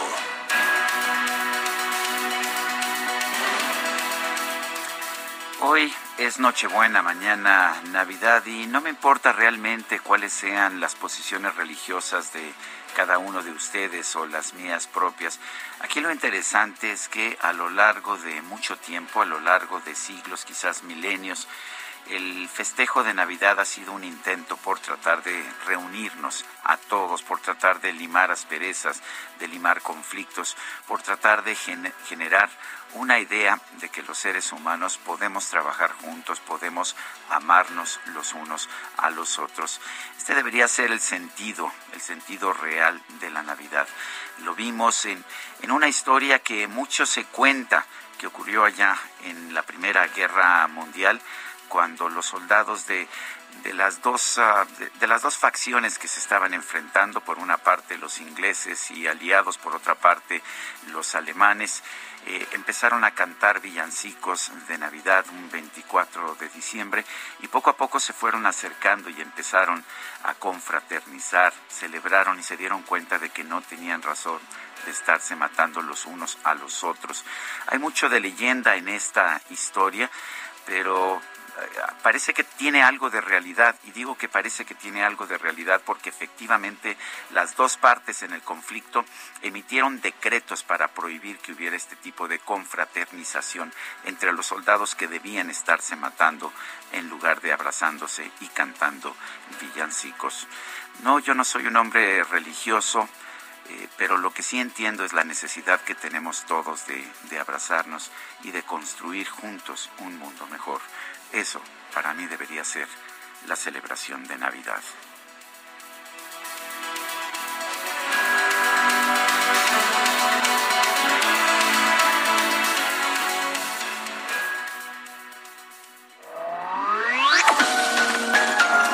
Para Sergio Sarmiento tu opinión es importante. Escríbele a Twitter en arroba Sergio Sarmiento. En Soriana la Navidad es de todos. Lleva el 12 pack de cerveza en lata a 99 pesos con 250 puntos. Y refrescos Pepsi, Peñafiel o botanas Barcel al 4x3. Soriana, la de todos los mexicanos. A diciembre 27, evita el exceso. Aplican restricciones. Válido en Hiper y Super.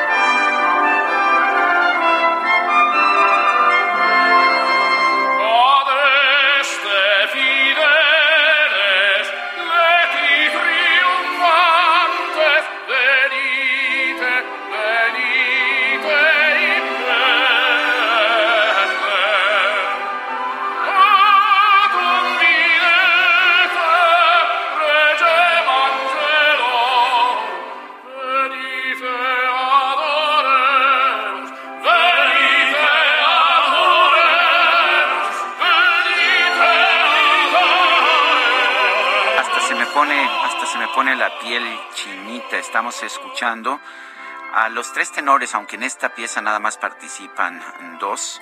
Eh, la voz que hemos escuchado en un principio es la de Luciano Pavarotti, después se une José Carreras para interpretar esta, pues esta pieza clásica de la bendición de la misa de Navidad.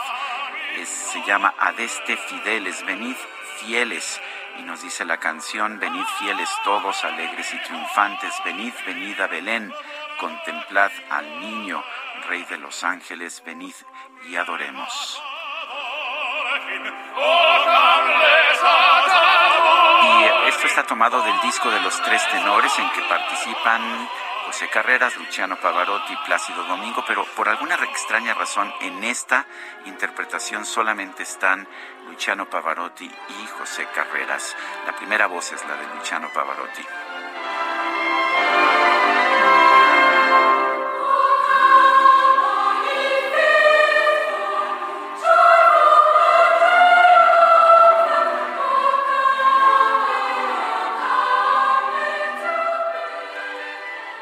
Mensajes de, de nuestro público. Les recuerdo nuestro número para que nos mande mensajes de WhatsApp. El 55 20 10 96 47. Luz María Rodríguez dice, lamento oírlo, perdón.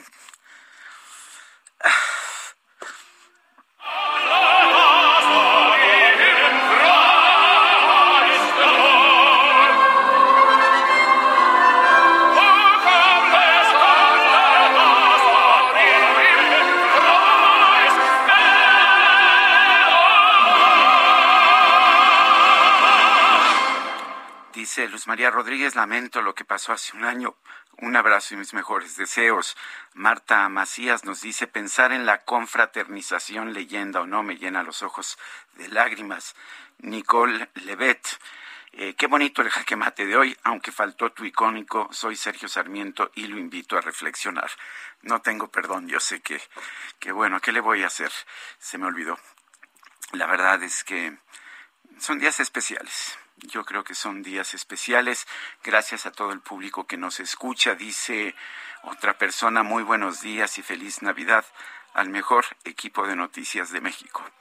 Creo que se maneja la popularidad del señor López muy mal. ¿Cómo puede ser que diga que es superior al 50% cuando solo votaron por él menos del 33% del padrón electoral?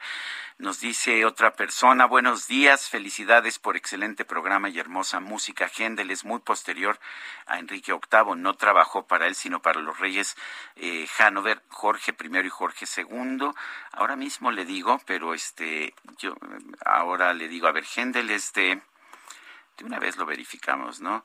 Händel es de de de 1685. Tiene usted razón, no pudo haber sido en la, en la corte de Enrique VIII y reconozco mi error.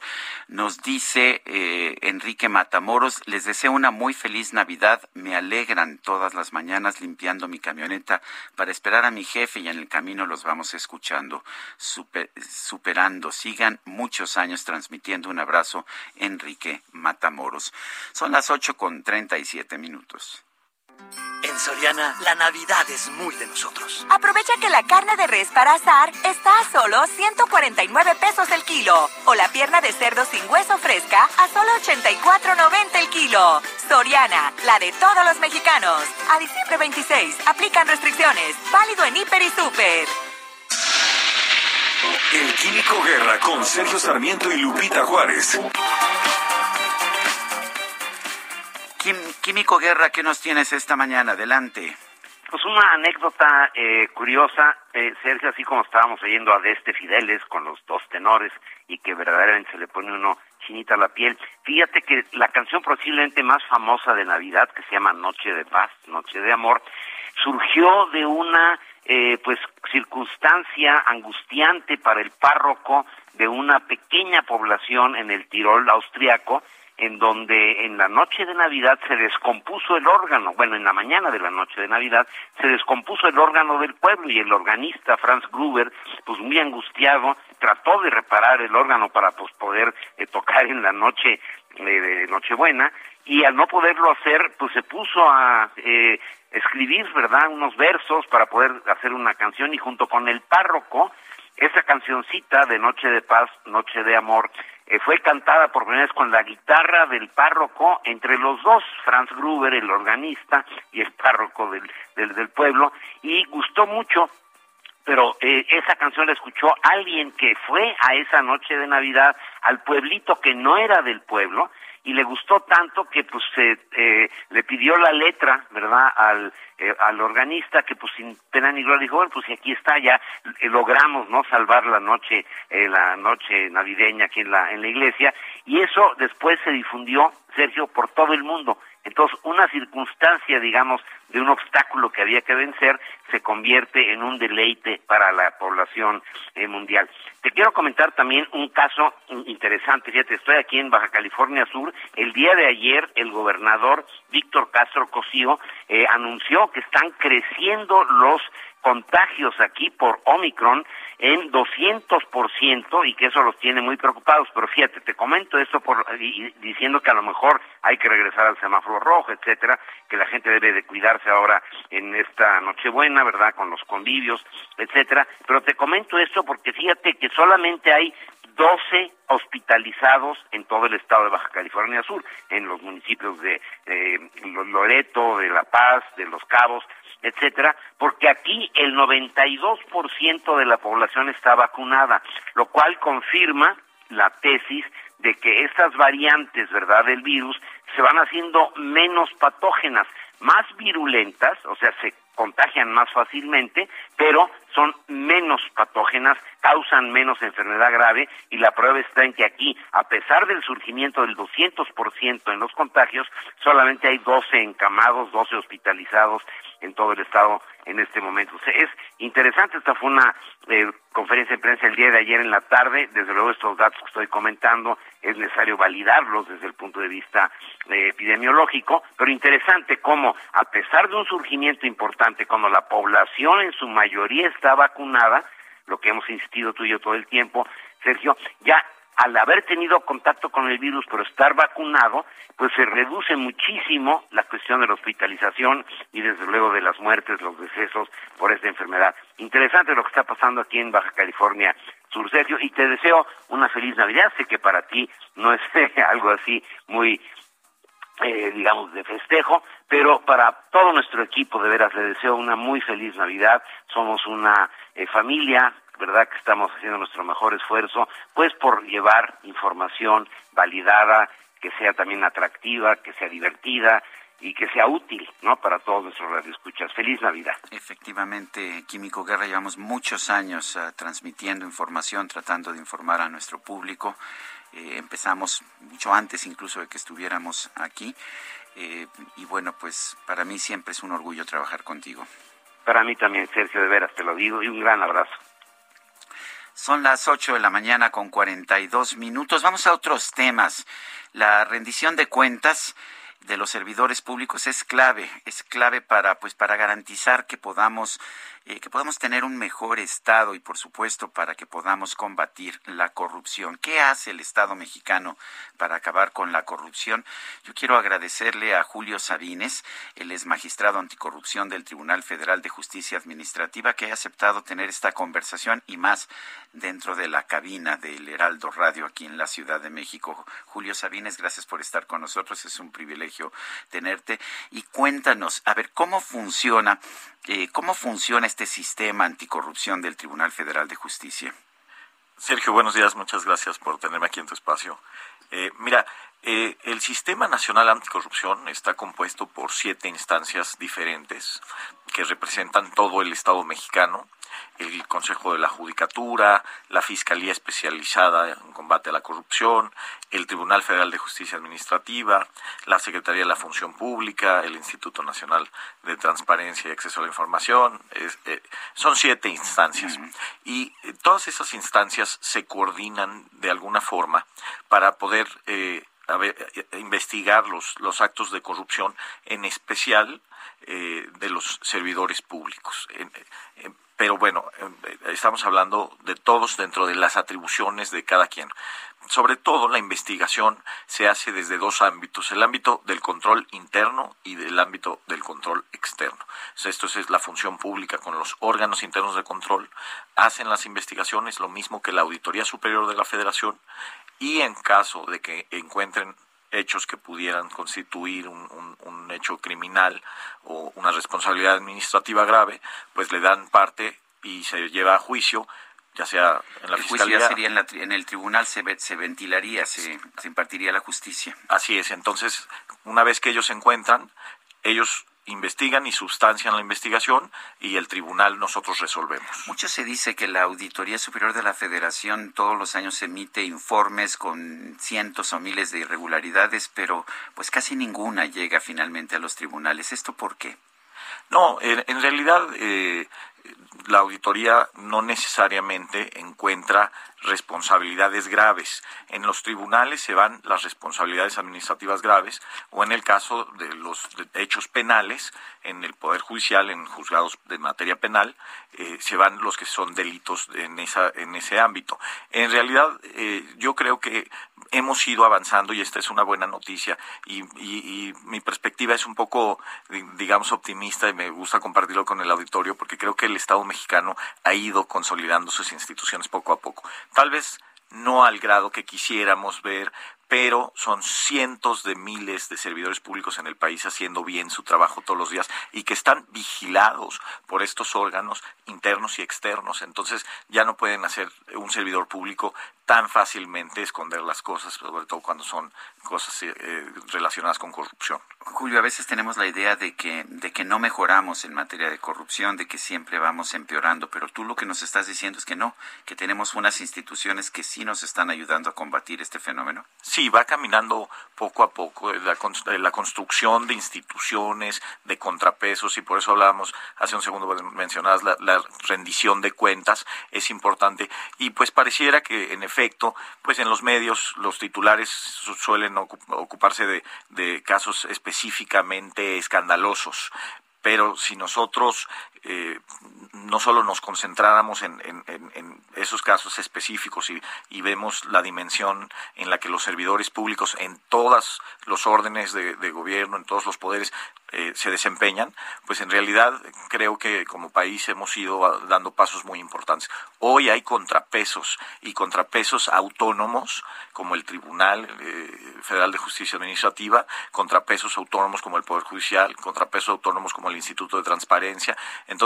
Eh, estos contrapesos eh, pues van funcionando para que el, poder público tenga que rendir cuentas. Y esto, a mí sí me parece importante porque pareciera que no avanzamos, pero yo creo que sí, que como Estado mexicano vamos y hemos ido caminando y hoy somos mucho más transparentes y hoy tenemos un Estado mucho más, un gobierno mucho más controlado que, que si pensáramos hace 10 o 20 años. Específicamente, ¿qué hace el magistrado anticorrupción del tribunal? Bueno, no sé, mi responsabilidad es resolver sobre la- las conocidas como responsabilidades administrativas graves. Entonces, eh, la ley orgánica la- la del tribunal y la ley general de responsabilidades administrativas eh, tienen tipos específicos como cohecho, como nepotismo, en fin, es, es un catálogo de, de varios de delitos o de responsabilidades administrativas. Y entonces cuando los órganos investigadores encuentran estas responsabilidades administrativas que un funcionario o un particular que está relacionado con el servicio público, alguien que tiene una licitación o alguna cosa así, eh, hizo alguno de estos actos de corrupción, se le, se le se, se- investiga y, y se somete al tribunal para que nosotros juzguemos si es responsable o no de, de este tipo de responsabilidad administrativa grave. Nosotros tenemos un Tribunal Federal de Justicia Administrativa, pero tengo entendido que en otros sistemas, por ejemplo el estadounidense, los tribunales son generales. ¿Es, es cierto esto? Eh, ¿Nos hace mejor tener este tribunal especializado o sería mejor tener tribunales generales? No, no, yo, yo soy partidario completamente de, de las áreas de especialización. Creo que en todas las profesiones es, es muy útil contar con sistemas eh, de especialización y en el caso de nuestros tribunales, pues eh, que nosotros, en, en el caso de la tercera sección, por ejemplo, del Tribunal Federal de Justicia Administrativa, pues estamos especializados en la competencia de las responsabilidades graves. Creo que esto es, es pues es para mí es eh, positivo, que seamos especializados en una materia. Sí.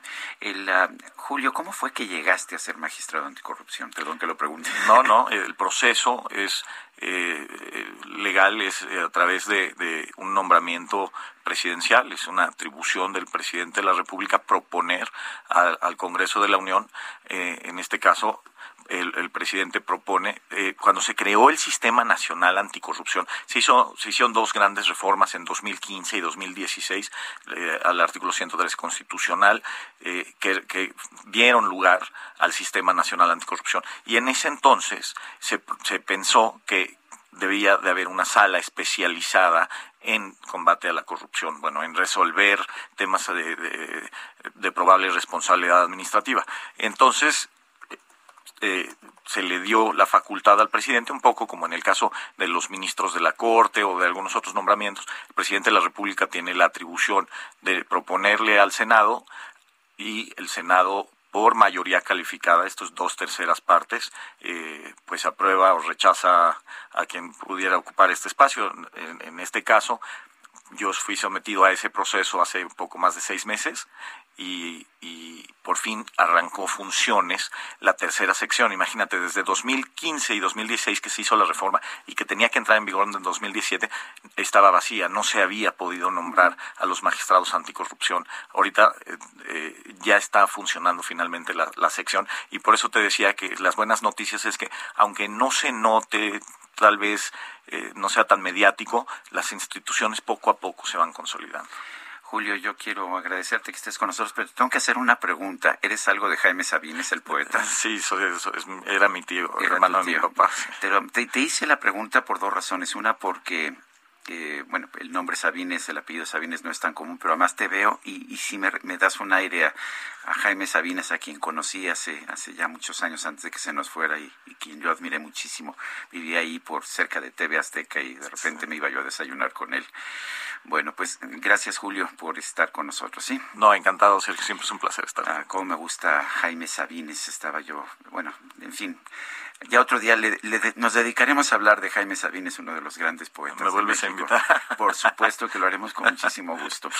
Gracias, Julio Sabines. Y son las 8 de la mañana con 51 minutos. Vámonos con Juan Guevara, en- allá en Nueva York.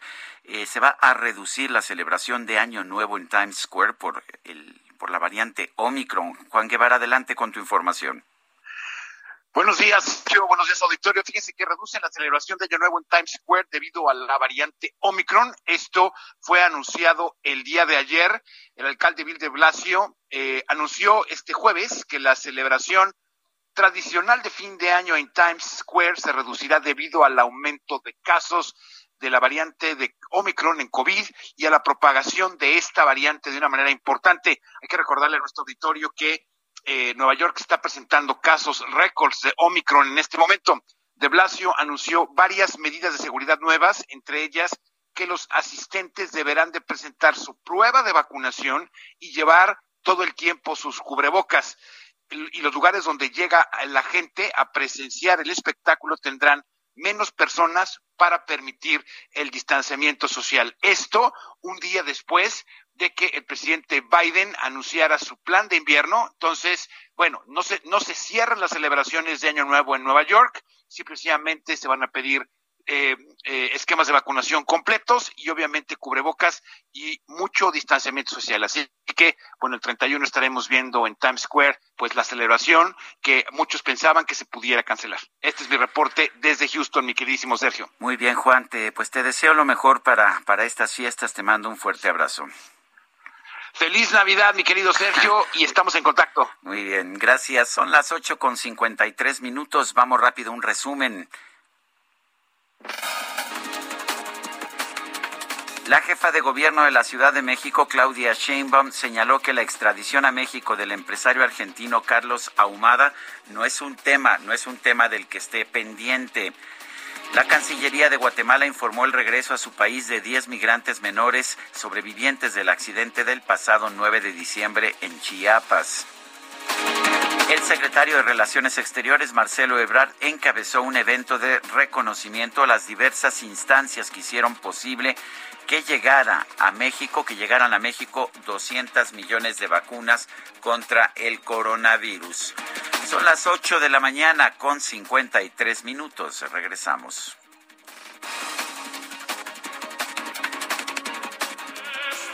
Fideles,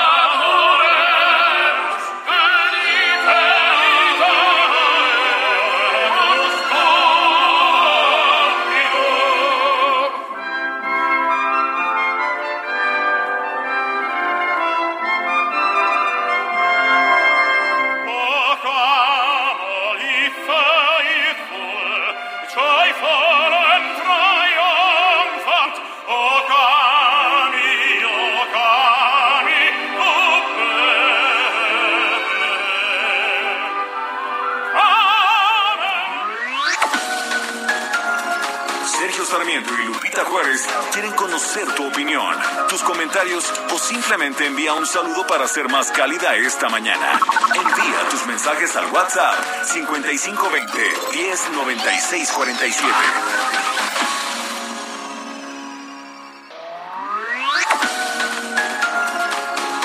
Continuamos con Sergio Sarmiento y Lupita Juárez por El Heraldo Radio.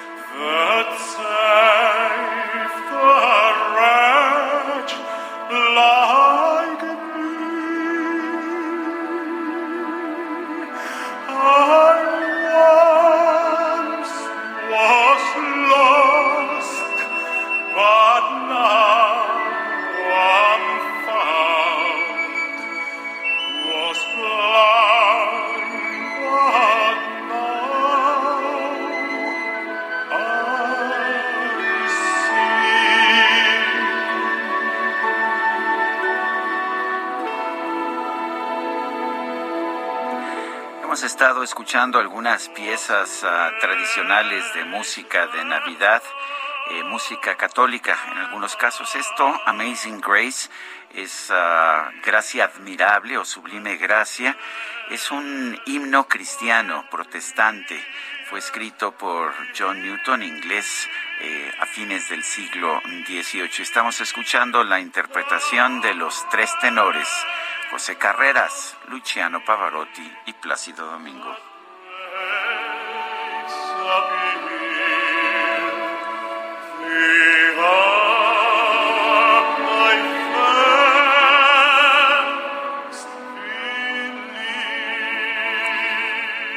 Tenemos mensajes de nuestro público. Nos dice, nos dice un compañero de trabajo, a quien yo aprecio mucho, Isaías Robles. Aunque sé que no te gustan estas fechas, deseo que pases una hermosa Nochebuena y una muy feliz Navidad, que estés rodeado de la gente que amas y que haya mucha luz que ilumine tu camino. Amor, salud, alegrías y éxitos para ti, los tuyos, estimado y admirable Sergio. Gracias, Isaías Robles. Me gusta, me gusta el equipo que hemos formado aquí en el Heraldo, en el Heraldo de México. Eh, muy distintos, trabajamos eh, como mil horas todos, pero en distintos lugares, a distintas horas, eh, pero estamos siempre en contacto. Dice otra persona, mis entrañables amigos, los Perea, les deseamos una época navideña llena de felicidad y cariño en compañía de los suyos, que la sabiduría y la virtud eh, que, la sabiduría y la virtud que han acumulado en sus vidas les permita vivir esa nobleza que los demás percibimos en ustedes. Dice Rosario Fernández de Lara, Sergio, te mando un fuerte abrazo con mucho cariño y mis mejores deseos. Y Mari Carmen Sousa, estimado Sergio, me encantó que te gane la emoción pues muestra tu sensibilidad y humanismo. Yo también soy del club de Scrooge. En efecto, estas fechas son muy emocionales y hay que fluir con estos sentimientos. Un abrazo y feliz Navidad. Gracias, Mari Carmen Sousa. Son las nueve de la mañana con tres minutos. Vámonos a la micro deportiva.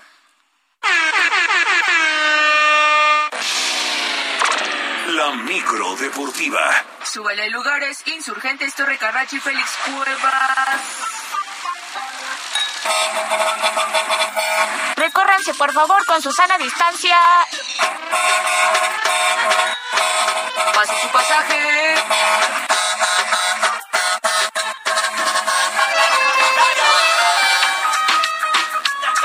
No, bueno, pues, ¿qué te puedo decir? Se volvieron locos, mi querido Julio Romero, se volvieron locos entre Itzel González y el DJ Quique. Sí, los acabo de escuchar, querido Sergio, muy buenos días, me da mucho gusto saludarte, al igual que todos nuestros amigos del auditorio. Bueno, hasta la novia del por subieron hoy a la micro, pues para ganarse unas cuantas monedas, así es que córrate con su sana distancia. Bueno, vámonos rapidísimo con información, hoy viene el 24, bueno, se puso en marcha la semana 16 en el fútbol americano de la NFL y como lo habíamos platicado ayer, qué clase de juego vivimos entre los 49 de San Francisco y los Titanes de Tennessee. Triunfo, triunfo para el equipo de San Francisco 2017 sobre los Titanes. Un muy buen encuentro. Y la actividad no para, termina, bueno, continúa el día de mañana. Mañana, sábado, sí, sábado 25 de diciembre, tendremos fútbol americano a las 3 y media de la tarde. El equipo de los Browns de Cleveland enfrentando a los empacadores de Green Bay. Este equipo de Green Bay que ya tiene boleto a los playoffs, pero busca asegurar el primer lugar de la conferencia, descansar la primera semana y por supuesto recibir todos los juegos en Lambeau Field. Por lo pronto el de mañana justamente será en este inmueble en el Lambeau Field, Cleveland contra Green Bay. Y para las 7 de la noche, Indianápolis estará enfrentando a los eh, Arizona, al equipo de Arizona. Esto el día de mañana. Dos juegos en sábado. Pues sí, esas son las buenas noticias para la Navidad. Y a través de un video, las Águilas del América confirmaron la contratación del mediocampista mexicano Jonathan Dos Santos para el próximo torneo de clausura 2022 en el fútbol mexicano. En este, en este video se observa al joven de 31 años señalando el escudo asegurándole a su amigo y ahora compañero el portero Guillermo Ochoa que el América ahora es su nuevo equipo, muy, muy emocionados los seguidores del América. Y su papá, sí, en paz descanse, Giovanni y ahora Jonathan Dos Santos, los tres jugando para la misma institución en distintos momentos.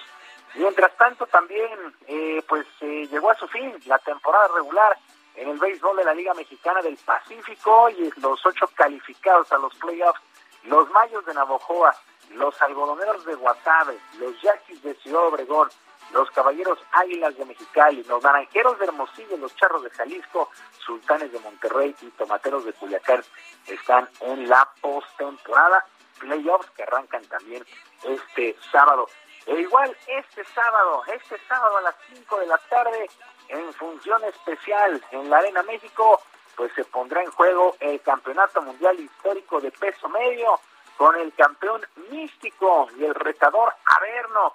Y nos da mucho gusto y le agradecemos justamente en este viernes de Nochebuena que Místico nos tome la llamada. Místico, ¿cómo estás? Buenos días, qué gusto saludarte.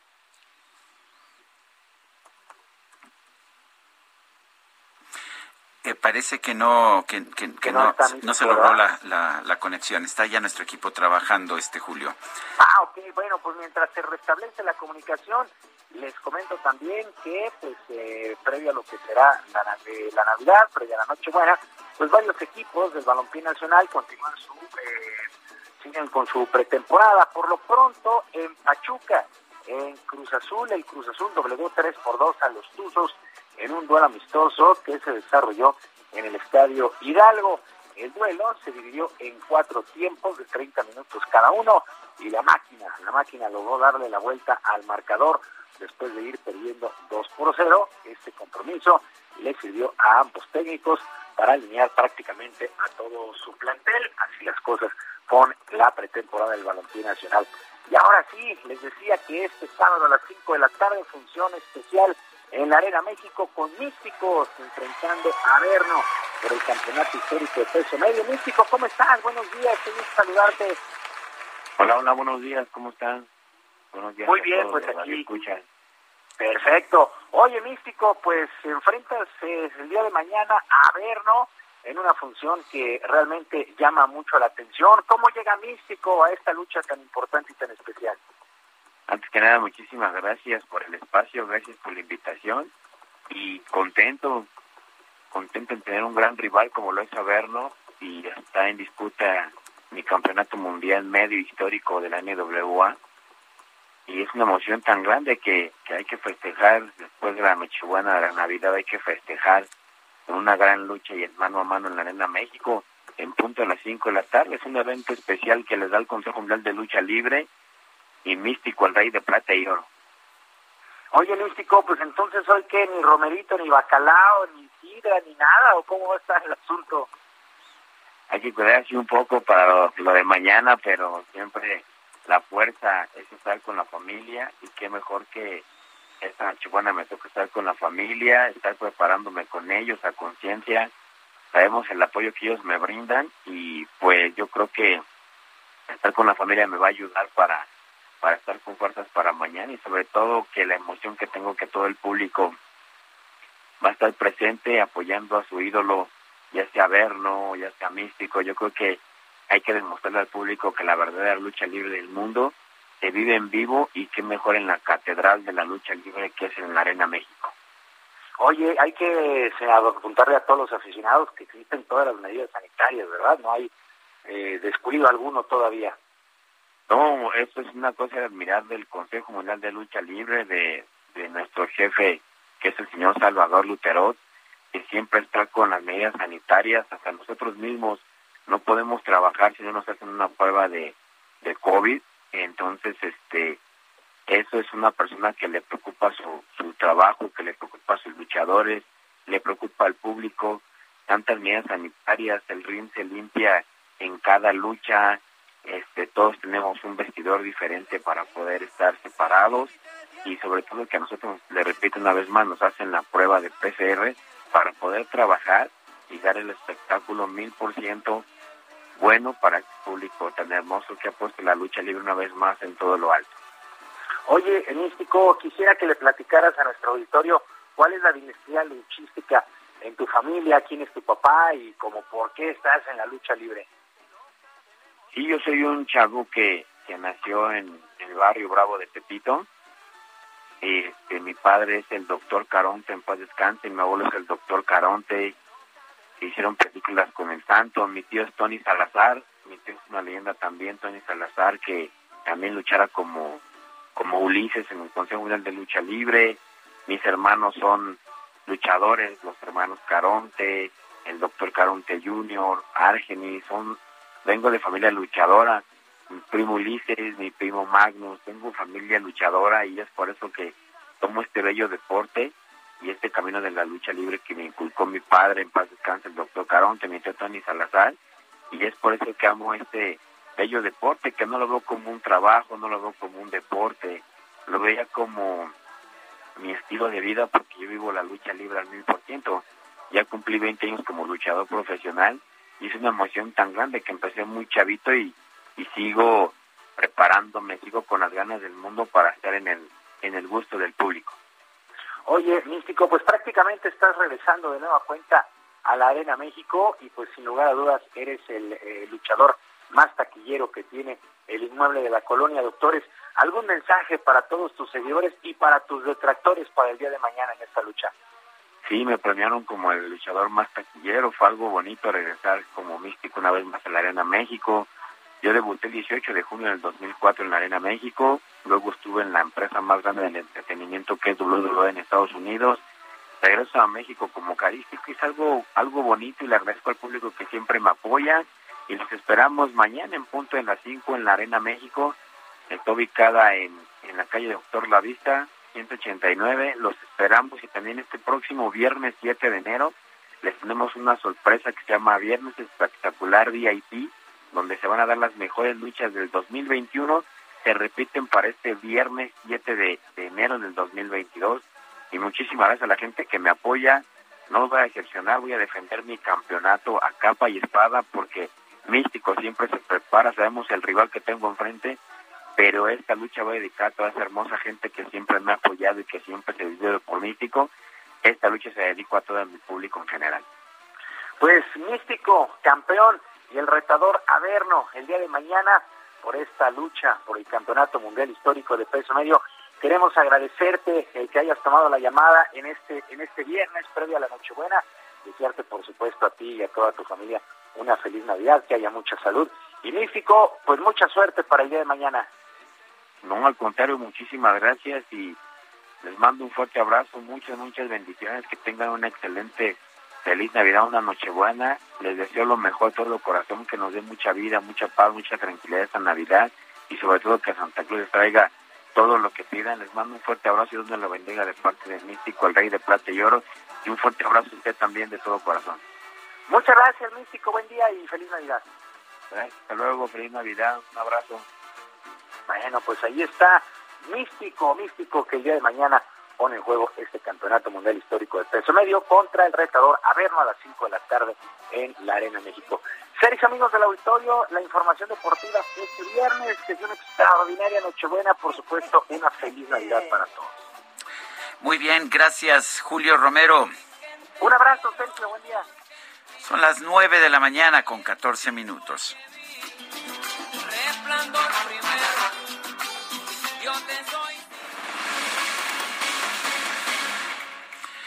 Gobierno de la Ciudad de México adelantará 28 millones de pesos del presupuesto 2022 al Instituto Electoral de la Ciudad de México para que cumpla con el pago de las prerrogativas a partidos políticos. Carlos Navarro, adelante.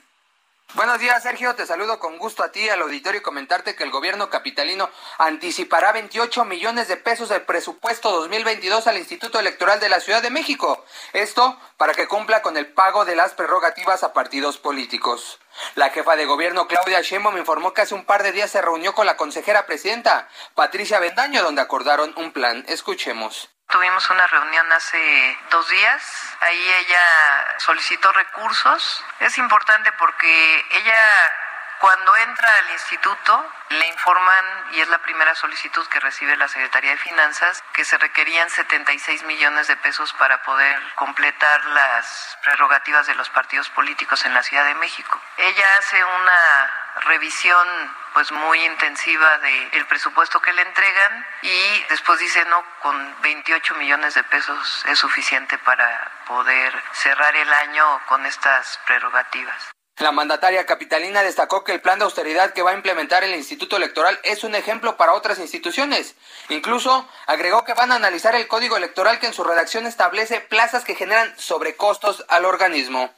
Cabe recordar que en el Instituto Electoral había un déficit de 70.9 millones de pesos para la entrega de las prerrogativas a los partidos políticos, estas correspondientes a noviembre y diciembre del año en curso. Es por ello que las semanas pasadas vimos a trabajadores de los partidos políticos manifestarse e incluso cerrar la sede del Instituto Electoral de la Ciudad de México. Sergio, felices fiestas y la información que te tengo. Muchas gracias, Carlos Navarro. Son las nueve con diecisiete minutos. Eh, tengo un libro aquí conmigo, es de Sofía Guadarrama Collado. Ella se ha dedicado por más de 20 años para, a estudiar la historia de Mesoamérica y bueno, pues nos ofrece todo este conocimiento a través de novelas. Eh, acaba de publicar La Toque, Somos Mexicas, la nueva, una novela histórica que está editando la editorial Penguin Random House y tenemos en la línea telefónica precisamente a Sofía Guadarrama Collado, escritora y especialista en historia de Mesoamérica. Cuéntanos, somos mexicas, Tlatoque, es una novela, pero es una novela que nos permite dar un vistazo a este mundo prehispánico. Cuéntanos, eh, ¿de qué trata esta, esta nueva novela, Sofía? Buenos días, eh, Sergio. Muchas gracias por recibirme en tu programa.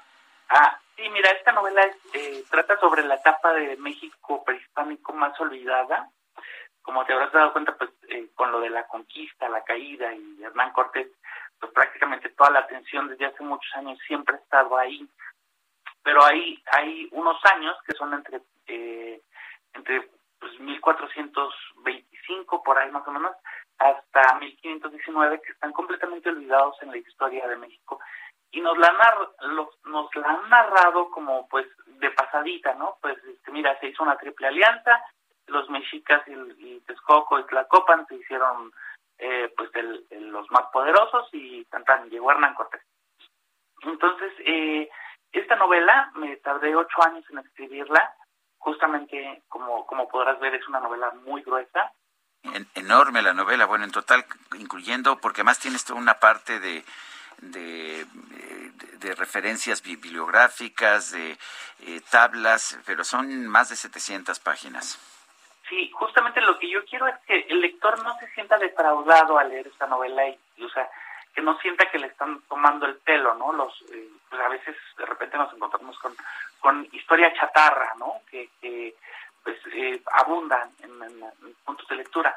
Entonces, yo lo que quiero es justamente que el lector sepa que, que lo que está leyendo está basado en fuentes históricas incluso como podrás ver eh, trae ahí una información muy completa sobre el, el, calendario el calendario mesoamericano cabe aclarar que no es el calendario mexica de, este calendario ya lo usaban en Monte Albán se cree que también ya lo usaban los olmecas entonces eh, te digo la, la novela tiene muy muy completa y trata principalmente sobre el, el inicio del imperio mexica es decir no eh, hay una diferencia entre la creación o la fundación de México Tenochtitlan en 1325, no 1321, 1325, y el inicio del Imperio Mexica. Y esta novela se enfoca justamente en el momento en el que los mexicas le exigen a Nezahualcóyotl la mitad del imperio, porque antes de eso los mexicas eran vasallos de Azcapotzalco. Y no fue no fue una una triple alianza que se hiciera eh, de una manera amistosa de un día para otro. Fue una alianza que, que realmente eh, requirió muchísima política. Es decir, eh, Nezahualcóyotl no quería compartir el imperio y los mexicas tenían el armamento, tenían los soldados y Tlacaelel, que es el, sacerdote Cihuacóatl, eh, en esta novela él crea su propio, bueno, en, realidad él lo hizo en la historia real, él inventó su propio pontificado, su, su, su papado como Cihuacóatl, entonces, esto es lo que encontrará el lector en esta novela. Nos dices, es una novela, pero está toda documentada, he estado, no, no la he terminado de leer, pero he estado hojeándola y, bueno, encuentro un detalle realmente impresionante, mucho cuidado en la, la transliteración de los nombres uh, eh, prehispánicos, no solamente los mexica, todos los nombres prehispánicos. Y, uh, o sea, tú lo que quieres es pescarnos, pero contarnos realmente la historia de esta eh, pues de esta historia antes de la conquista. Claro, exactamente. esto, esto ocurre 100 años antes de la llegada de Hernán Cortés y es cómo se crea el imperio mexica, que, es, que no es una historia tan fácil como, como está narrada en, en internet o en, en los libros de, de, historia básicos, ¿no? Eh, fue, fue, un proceso muy largo y, y, en esta novela lo que yo quiero hacer es eh, mostrarle al lector cómo fue el conflicto con Coyoacán, con Xochimilco, con Chalco, con Huexotla, o sea, son muchos pueblos con los que los mexicas tienen guerras, pero que nada más nos las narran así de, de ah, pues conquistaron Coyoacán, Xochimilco, Ajusco, Coajimalpan, eh, bueno, que sería Coajimalpan, ¿no? Pero este, eh, la idea es que conozcas a los personajes, que, te, que los que los conozcas bien, te, te duela, digamos, eh, sus, sus, sus problemas, ¿no? Pues yo quiero agradecerte, Sofía Guadarrama Collado, escritora y especialista en historia de Mesoamérica, el que, pues, el que nos esté recomendando leer este libro, esta novela Tlatoque, Somos Mexica. ¿Qué, qué son los Tlatoques? ¿Son linajes? No, la palabra Tlatoani en sí. plural es Tlatoque. Eso es. Entonces, Entonces son los, los distintos eh, emperadores, ¿no? Sí, Tlatoque, Tlatoque es plural de Tlatoani y de hecho la, la, el mismo libro trae un, una, un eh, anexo al final del libro. Sí, ya lo vi, me, muy interesante con las palabras, eh, cada una de ellas, sí. En plural, cómo se escriben en plural. Ajá. Bueno, pues te, te, te, agradezco porque además están incluso la forma en que se escribían, sí, este... Se pronunciaban. Se pronunciaban. Bueno, veo, veo aquí también, porque es que veo como, veo los, uh, eh, los, eh, la, las formas de escribir, el, el, por lo menos los, uh, los signos estos no son jeroglíficos, entiendo, pero en fin, eh, con, sí. con, con, los que se, se, escribían, en fin, me parece que puede uno aprender mucho en, en esta obra y te lo agradezco, ¿sí? Muchísimas gracias. Bueno, pues son las nueve con veintitrés minutos. Vamos a Circuito Interior. Ahí se encuentra nuestro compañero Alan Rodríguez. Adelante, Alan. Hola, ¿qué tal, Sergio? Amigos, muy buenos días. En el Circuito Interior, a partir del eje 2 norte y hasta el cruce con la avenida Jalisco está presentando buen avance esta mañana. También en el sentido contrario, a partir de la zona de Sullivan y hasta la raza, el avance es con ligeros asentamientos en algunos tramos, sin embargo, es constante. Por otra parte, comentarles que el eje 2 norte, desde la zona de Lázaro Cárdenas hasta el circuito interior, es una buena alternativa para todos nuestros amigos que se desplazan dejando atrás la zona centro de la Ciudad de México. Por lo pronto es el reporte que tenemos, invitando a todos nuestros amigos a circular con mucha precaución. Gracias, gracias Alan Rodríguez. Vamos a una pausa. Regresamos en un momento más.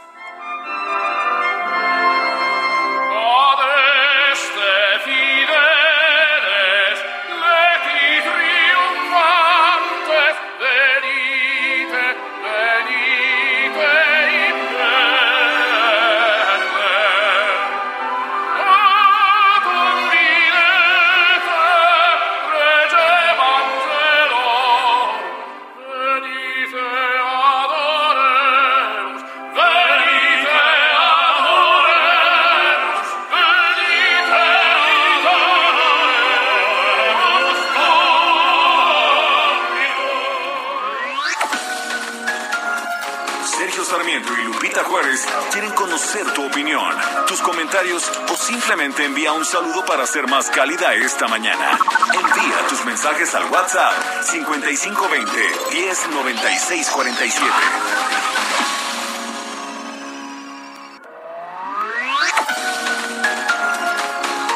Continuamos con Sergio Sarmiento y Lupita Juárez por El Heraldo Radio. Festejar el cumpleaños de la bendición es igual a llenarlo de amor, felicidad, amigos y, ¿por qué no?, regalos también. Recorcholis lo sabe muy bien y por eso la fiesta va de regalo. Celébralo jugando y llévate gratis la comida, bebida, pastel, dulces y mucho más para ti y tus invitados. Festeja tu cumpleaños en Recorcholis y la fiesta va de regalo. Más información en recorcholis.com.mx.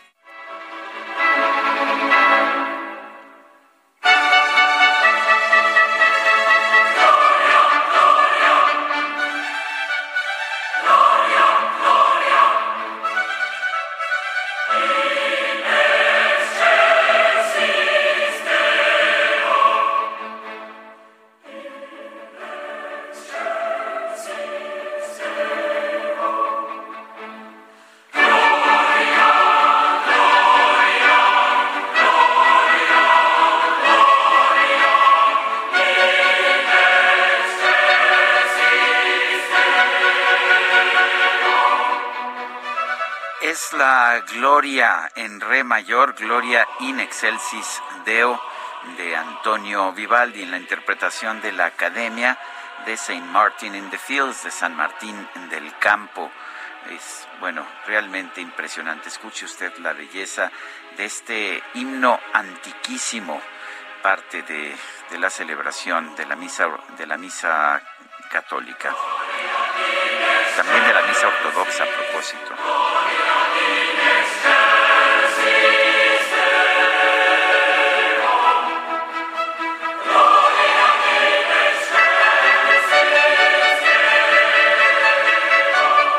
Bueno, nos dice, nos dice María del Carmen Sendón Garduño, señor Sarmiento, después de oír su reflexión, usted no es tan grinch. Un fuerte abrazo. Felicidades y mi admiración por su gran alma y corazón. Un fuerte abrazo. Dice Catalina Torres. Buen, Sergio, buenos días para usted, su equipo y a Lupita mis mejores deseos y bendiciones para el año venidero. Yo también perdí a mi madre el 24 de diciembre y comparto sus sentimientos. Gracias por compartirnos sus conocimientos y entrevistas. Dice el profesor Luis Prieto, yo soy igual que Sergio del Club de Scrooge, pero hasta el Grinch se emociona. Me dio mucho gusto escucharlo. La espiritualidad y la paz son el sentido profundo de estas celebraciones y de esta música. Un abrazo a todos. Gracias, profesor Luis Prieto. Son las nueve de la mañana con treinta y tres minutos. En Soriana, la Navidad es de todos. Lleva la carne de res para asar a 149 pesos el kilo o la pierna de cerdo sin hueso fresca a 84.90 el kilo y manzana red a solo 29.80 el kilo. Soriana, la de todos los mexicanos. A diciembre 26, aplican restricciones. Válido en Hiper y Super.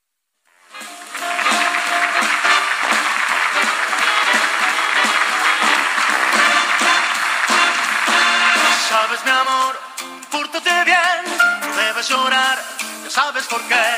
Santa Claus llegó a la ciudad. Bueno, dicen que aún después del 25 de diciembre, Santa se va a quedar se va a quedar uh, en su fábrica para presentar un show para chicos y grandes con más de 50 actores en escena. A ver que nos platique Rodrigo Renovales, productor de la fábrica de Santa Drive In. Rodrigo, cuéntanos, cuéntanos de esta de esta presentación en escena. Ahí.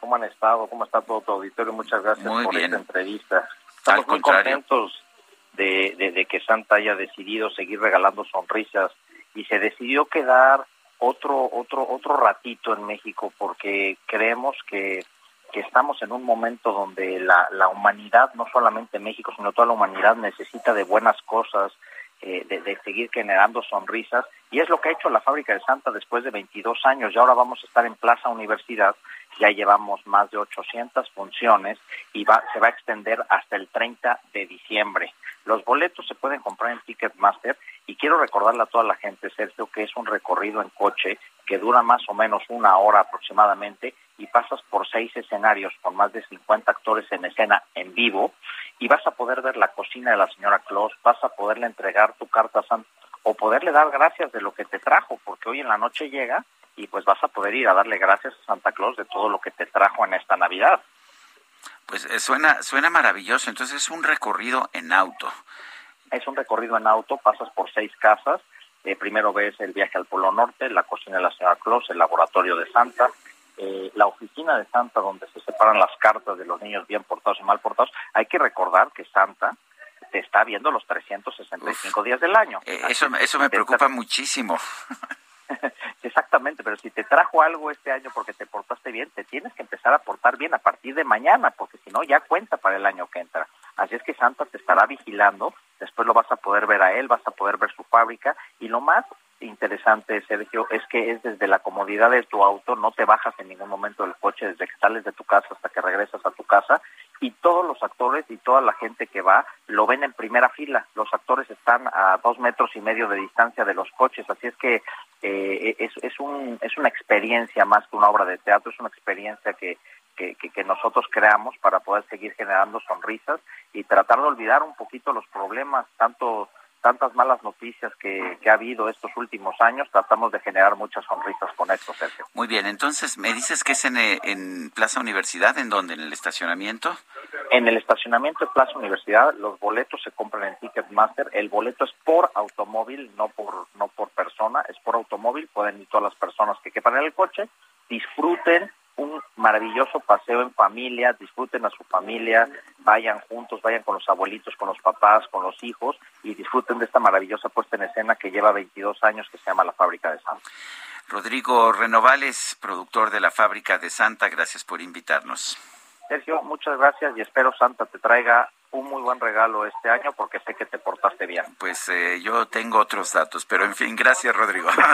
Abrazo enorme. Bueno, son las nueve con treinta y siete minutos. Santa Claus llegó a la ciudad. Todo lo apunta, todo lo ve, sigue los pasos,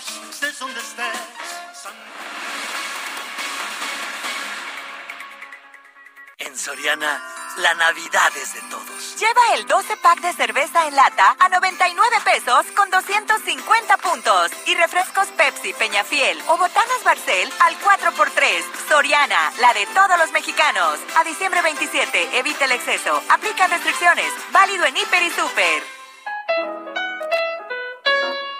GastroLab. Historia, recetas, materia prima y un sinfín de cosas que a todos nos interesan.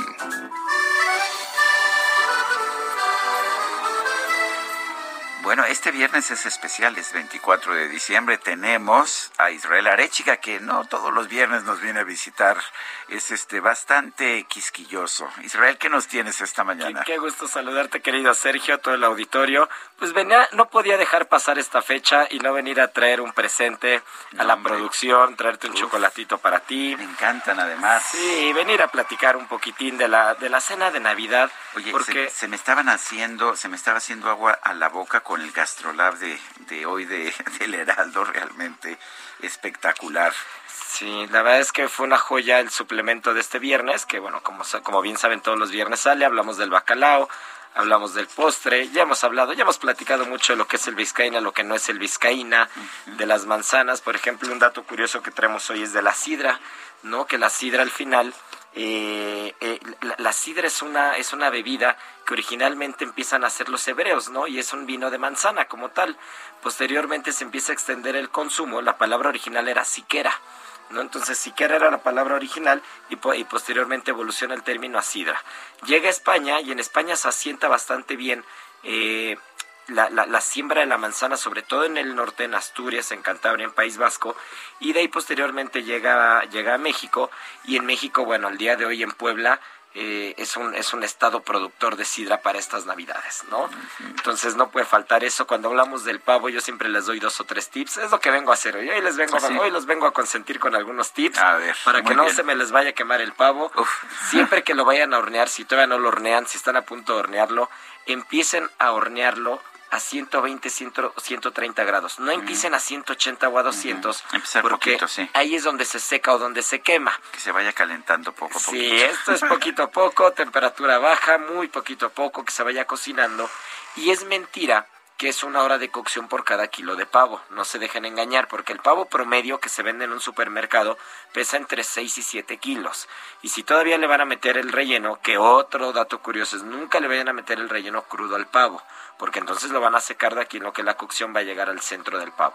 El relleno se cocina por aparte y se mete ya una vez que el pavo sa- sale del horno.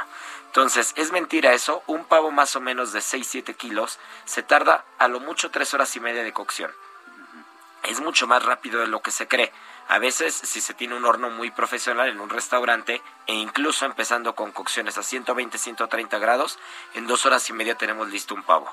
Si tienen un termómetro, no crean que están ahí de adorno, que están solo para los pasteles, es lo mejor que pueden hacer para cocinar el pavo, meterlo en la parte más gorda de la pechuga y mientras pase 72 grados, que es un tema de seguridad alimenticia, las aves tienen que pasar 72 grados de cocción, cuando pasen los 72 grados o lleguen a los 72, lo sacan del horno y el pavo les va a quedar jugoso.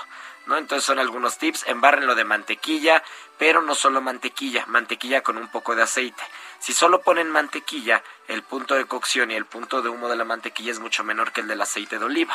Entonces se puede dorar demasiado y se puede quemar. Hay que mezclar un poquito de mantequilla, poner el aceite de oliva, unas papitas en la base de la de la charola para que no se quede pegada la pielecita del pavo, que todo el mundo nos peleamos la piel del pavo, creo que es lo mejor.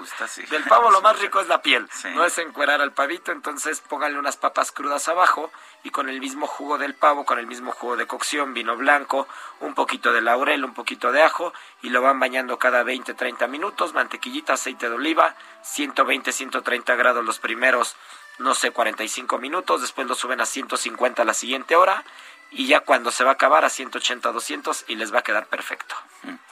Pues suena muy bien, ya se me antojó, ya se me antojó el pavo.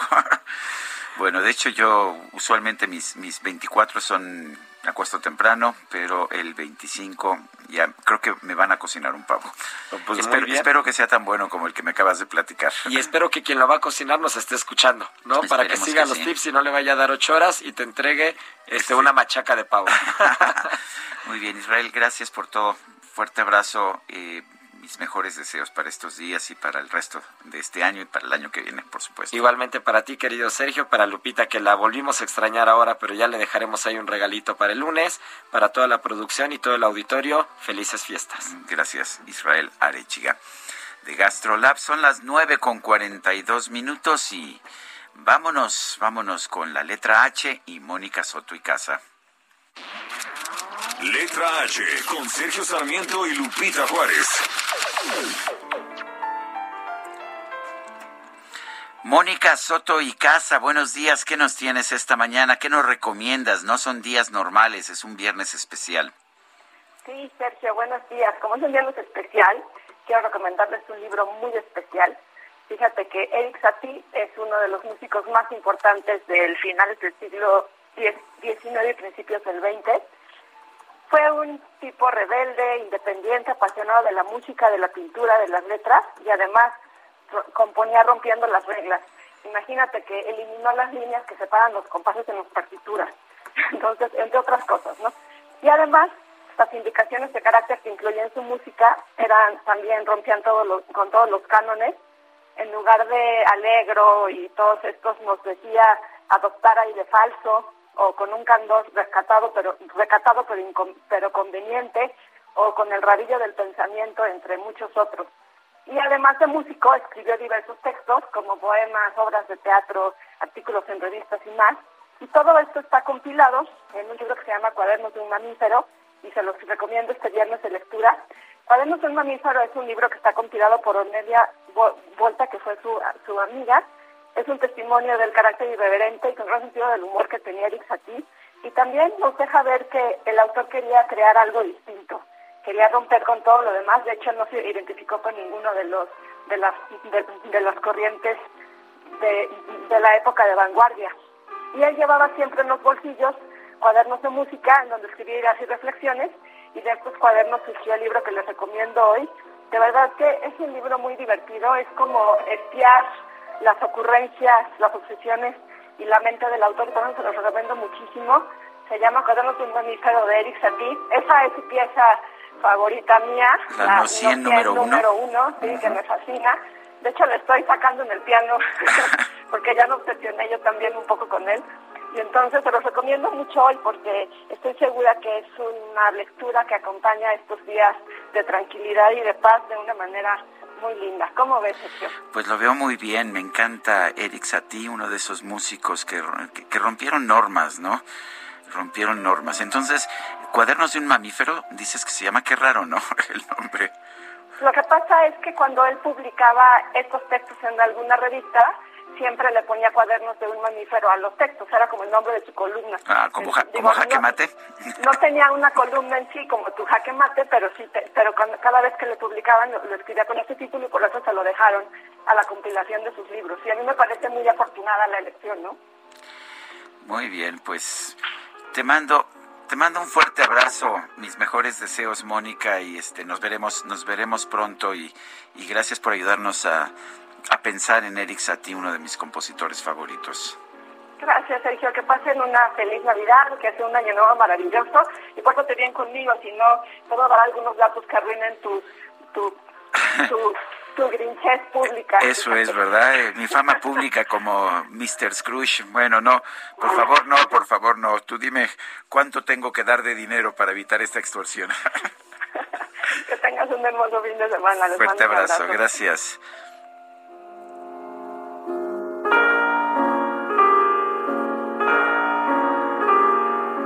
Poco no es hermosa la música de Eric Satie? Es, es espectacular. Bueno, pues son las nueve con 46 minutos. Vamos a, a más información. En el Teatro Enrique Lizalde se lleva a cabo la nueva temporada del Cuarto Rey Mago. Sí, el Cuarto Rey Mago. Vamos a conversar con Juan, Juan Francisco Yáñez, adaptador y director del Cuarto Rey Mago. Y yo que siempre pensaba que había tres nada más. ¿Hay un Cuarto Rey Mago, mi querido Juan Francisco? Mi querido Sergio, muchísimas gracias, gracias por, por el espacio. Sí, hay un cuarto rey mago, un cuarto rey mago muy especial, un cuarto rey mago que como los otros tres también tenía un, una encomienda, un amor impresionante por, por el Hijo de Dios. Y también eh, se encamina para, para ofrendarle su nacimiento, pero a él le ocurren ciertas vicisitudes y pues llega tarde. Llega tarde. No me digas que era mexicano. Fíjate que, que sí en cierto sentido, porque no era mexicano, o sea, estoy, estoy haciendo un poco este segunda a tu, a tu chascarrillo, pero es una persona que llega tarde entre las vicis- vicisitudes que le pasan, es que es una persona que ayuda muchísimo en, en, en el camino, hace cosas por la, por, por la gente, es una persona con un sentido humanitario muy grande, entonces es de las cosas que a él lo atrasan, pero además ese atraso al final de la obra te das cuenta que tiene un gran sentido. ¿Sí? ¿Por qué tiene Tiene gran gran sen- Ah, no, no, te, no te quiero echar a perder este el- la trama, pero por, pues, podemos saber por qué tiene sentido este retraso. Justamente por eso, porque mira, eh, el- son, son asuntos en los que él se topa en el camino, en los que él decide hacer una pausa y en los que además él encuentra justamente que su labor en la vida también está en esos eventos. Ajá, es algo bien especial, es bien, algo bien bonito, algo profundo también. Y entonces, este, por eso él no duda, él sabe que lo va a trazar, él sabe que, que, que está llegando después de los otros eh, tres magis, pero él decide seguir estando, sumando esos, esos eventos a su encomienda. Pues, pues suena Al muy final, bien. ¿Dó- ¿Dónde, ¿Dónde podemos ver esta obra? Cuéntanos, ¿cómo podemos verla? Estamos en el Teatro Enrique Lizalde. Sí. Este, está, eh, este teatro está? está en, en Coyoacán, allí en Héroes del 47, número 122, en San Mateo, Coyoacán. Eso es, entonces nada más llegar y a taquilla y punto. ¿De qué, de qué fecha, qué fecha van a estar? Pues ya eh, estrenamos desde el 4 de diciembre, estamos cada sábado a las 6 de la tarde, pero este mañana 25 y, y el día primero de enero tenemos funciones especiales a las 4 y a las 6. Bueno, pues Juan Francisco Yáñez, adaptador y director del Cuarto Rey Mago, gracias por, por invitarnos al teatro a ver el Cuarto Rey Mago. Oh, Sergio Sarmiento, muchísimas gracias a ti por el espacio, gracias, de verdad estoy muy agradecido Eh, y muy halagado además. Qué bueno, te lo agradezco, te lo agradezco a ti. ¿Y qué cree? También nuestro equipo de producción, que es muy lector, preparó una recomendación de lectura para este viernes, para este viernes de lectura. Vamos a escuchar.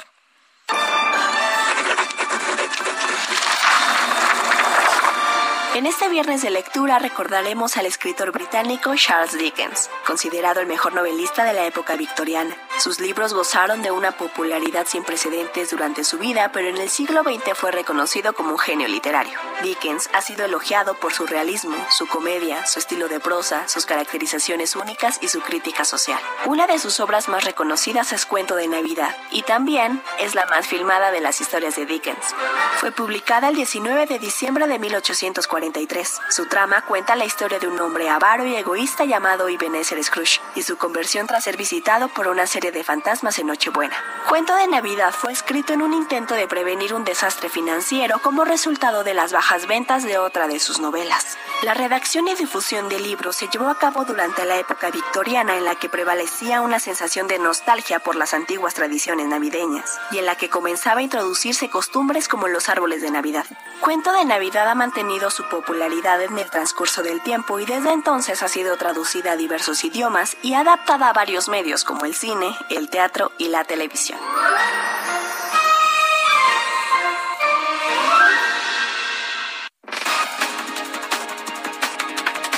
Bueno, pues qué le puedo decir, me gusta, me gusta esa, ese cuento de Navidad de Charles Dickens. Vamos a un resumen de la información más importante. El sistema de transporte colectivo Metro de la Ciudad de México informó que toda la red operará con horario especial el 25 de diciembre, con motivo de las celebraciones de Navidad. El horario será de 7 de la mañana a medianoche.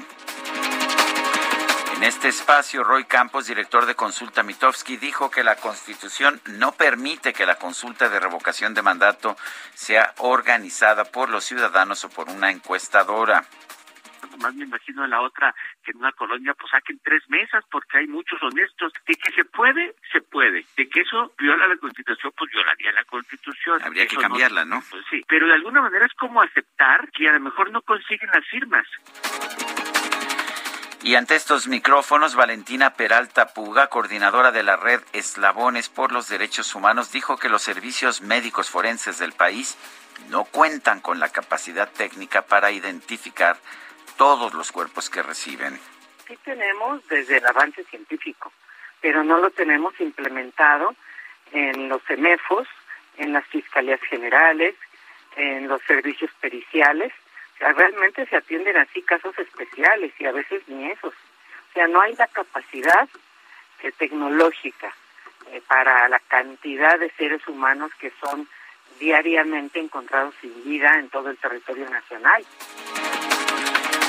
Este jueves venció el plazo que tenía el Congreso de Guerrero para designar a un nuevo titular de la Fiscalía General del Estado. Sin embargo, por falta de acuerdos, no se realizó el nombramiento. La Casa Blanca informó que el próximo 31 de diciembre el gobierno de los Estados Unidos levantará las restricciones de viaje que impuso a ocho países africanos para frenar la propagación de la variante Omicron del COVID-19. Las aerolíneas United Airlines, Lufthansa y Delta Airlines anunciaron la cancelación de docenas de vuelos en varias partes del mundo por contagios de la variante Omicron de COVID-19 entre sus empleados. Pero mira, mira, mira, mira, mira cómo mueve la panza Santa Claus. Háblale la pista y viene bailando Santa Claus. Bueno, pues la empresa Google lanzó la versión 2021 de la aplicación Santa Tracker la cual muestra en tiempo real la ubicación del trineo de Santa Claus. Según la plataforma, esta mañana se encuentra en Singapur. Bueno, y como a mí no me va a traer nada Santa Claus porque no me porté lo bien que yo debería haberme portado, les dejo un fuerte abrazo a todos ustedes. Lo invito a que nos escuche nuevamente el lunes. Guadalupe Juárez estará con ustedes a todo lo largo de esta próxima semana. Mis mejores deseos y gracias por escucharnos. Gracias de todo corazón. Este es el aleluya de Georg Friedrich Händel. Es, me parece una, una pieza de una belleza extraordinaria. Muy bien.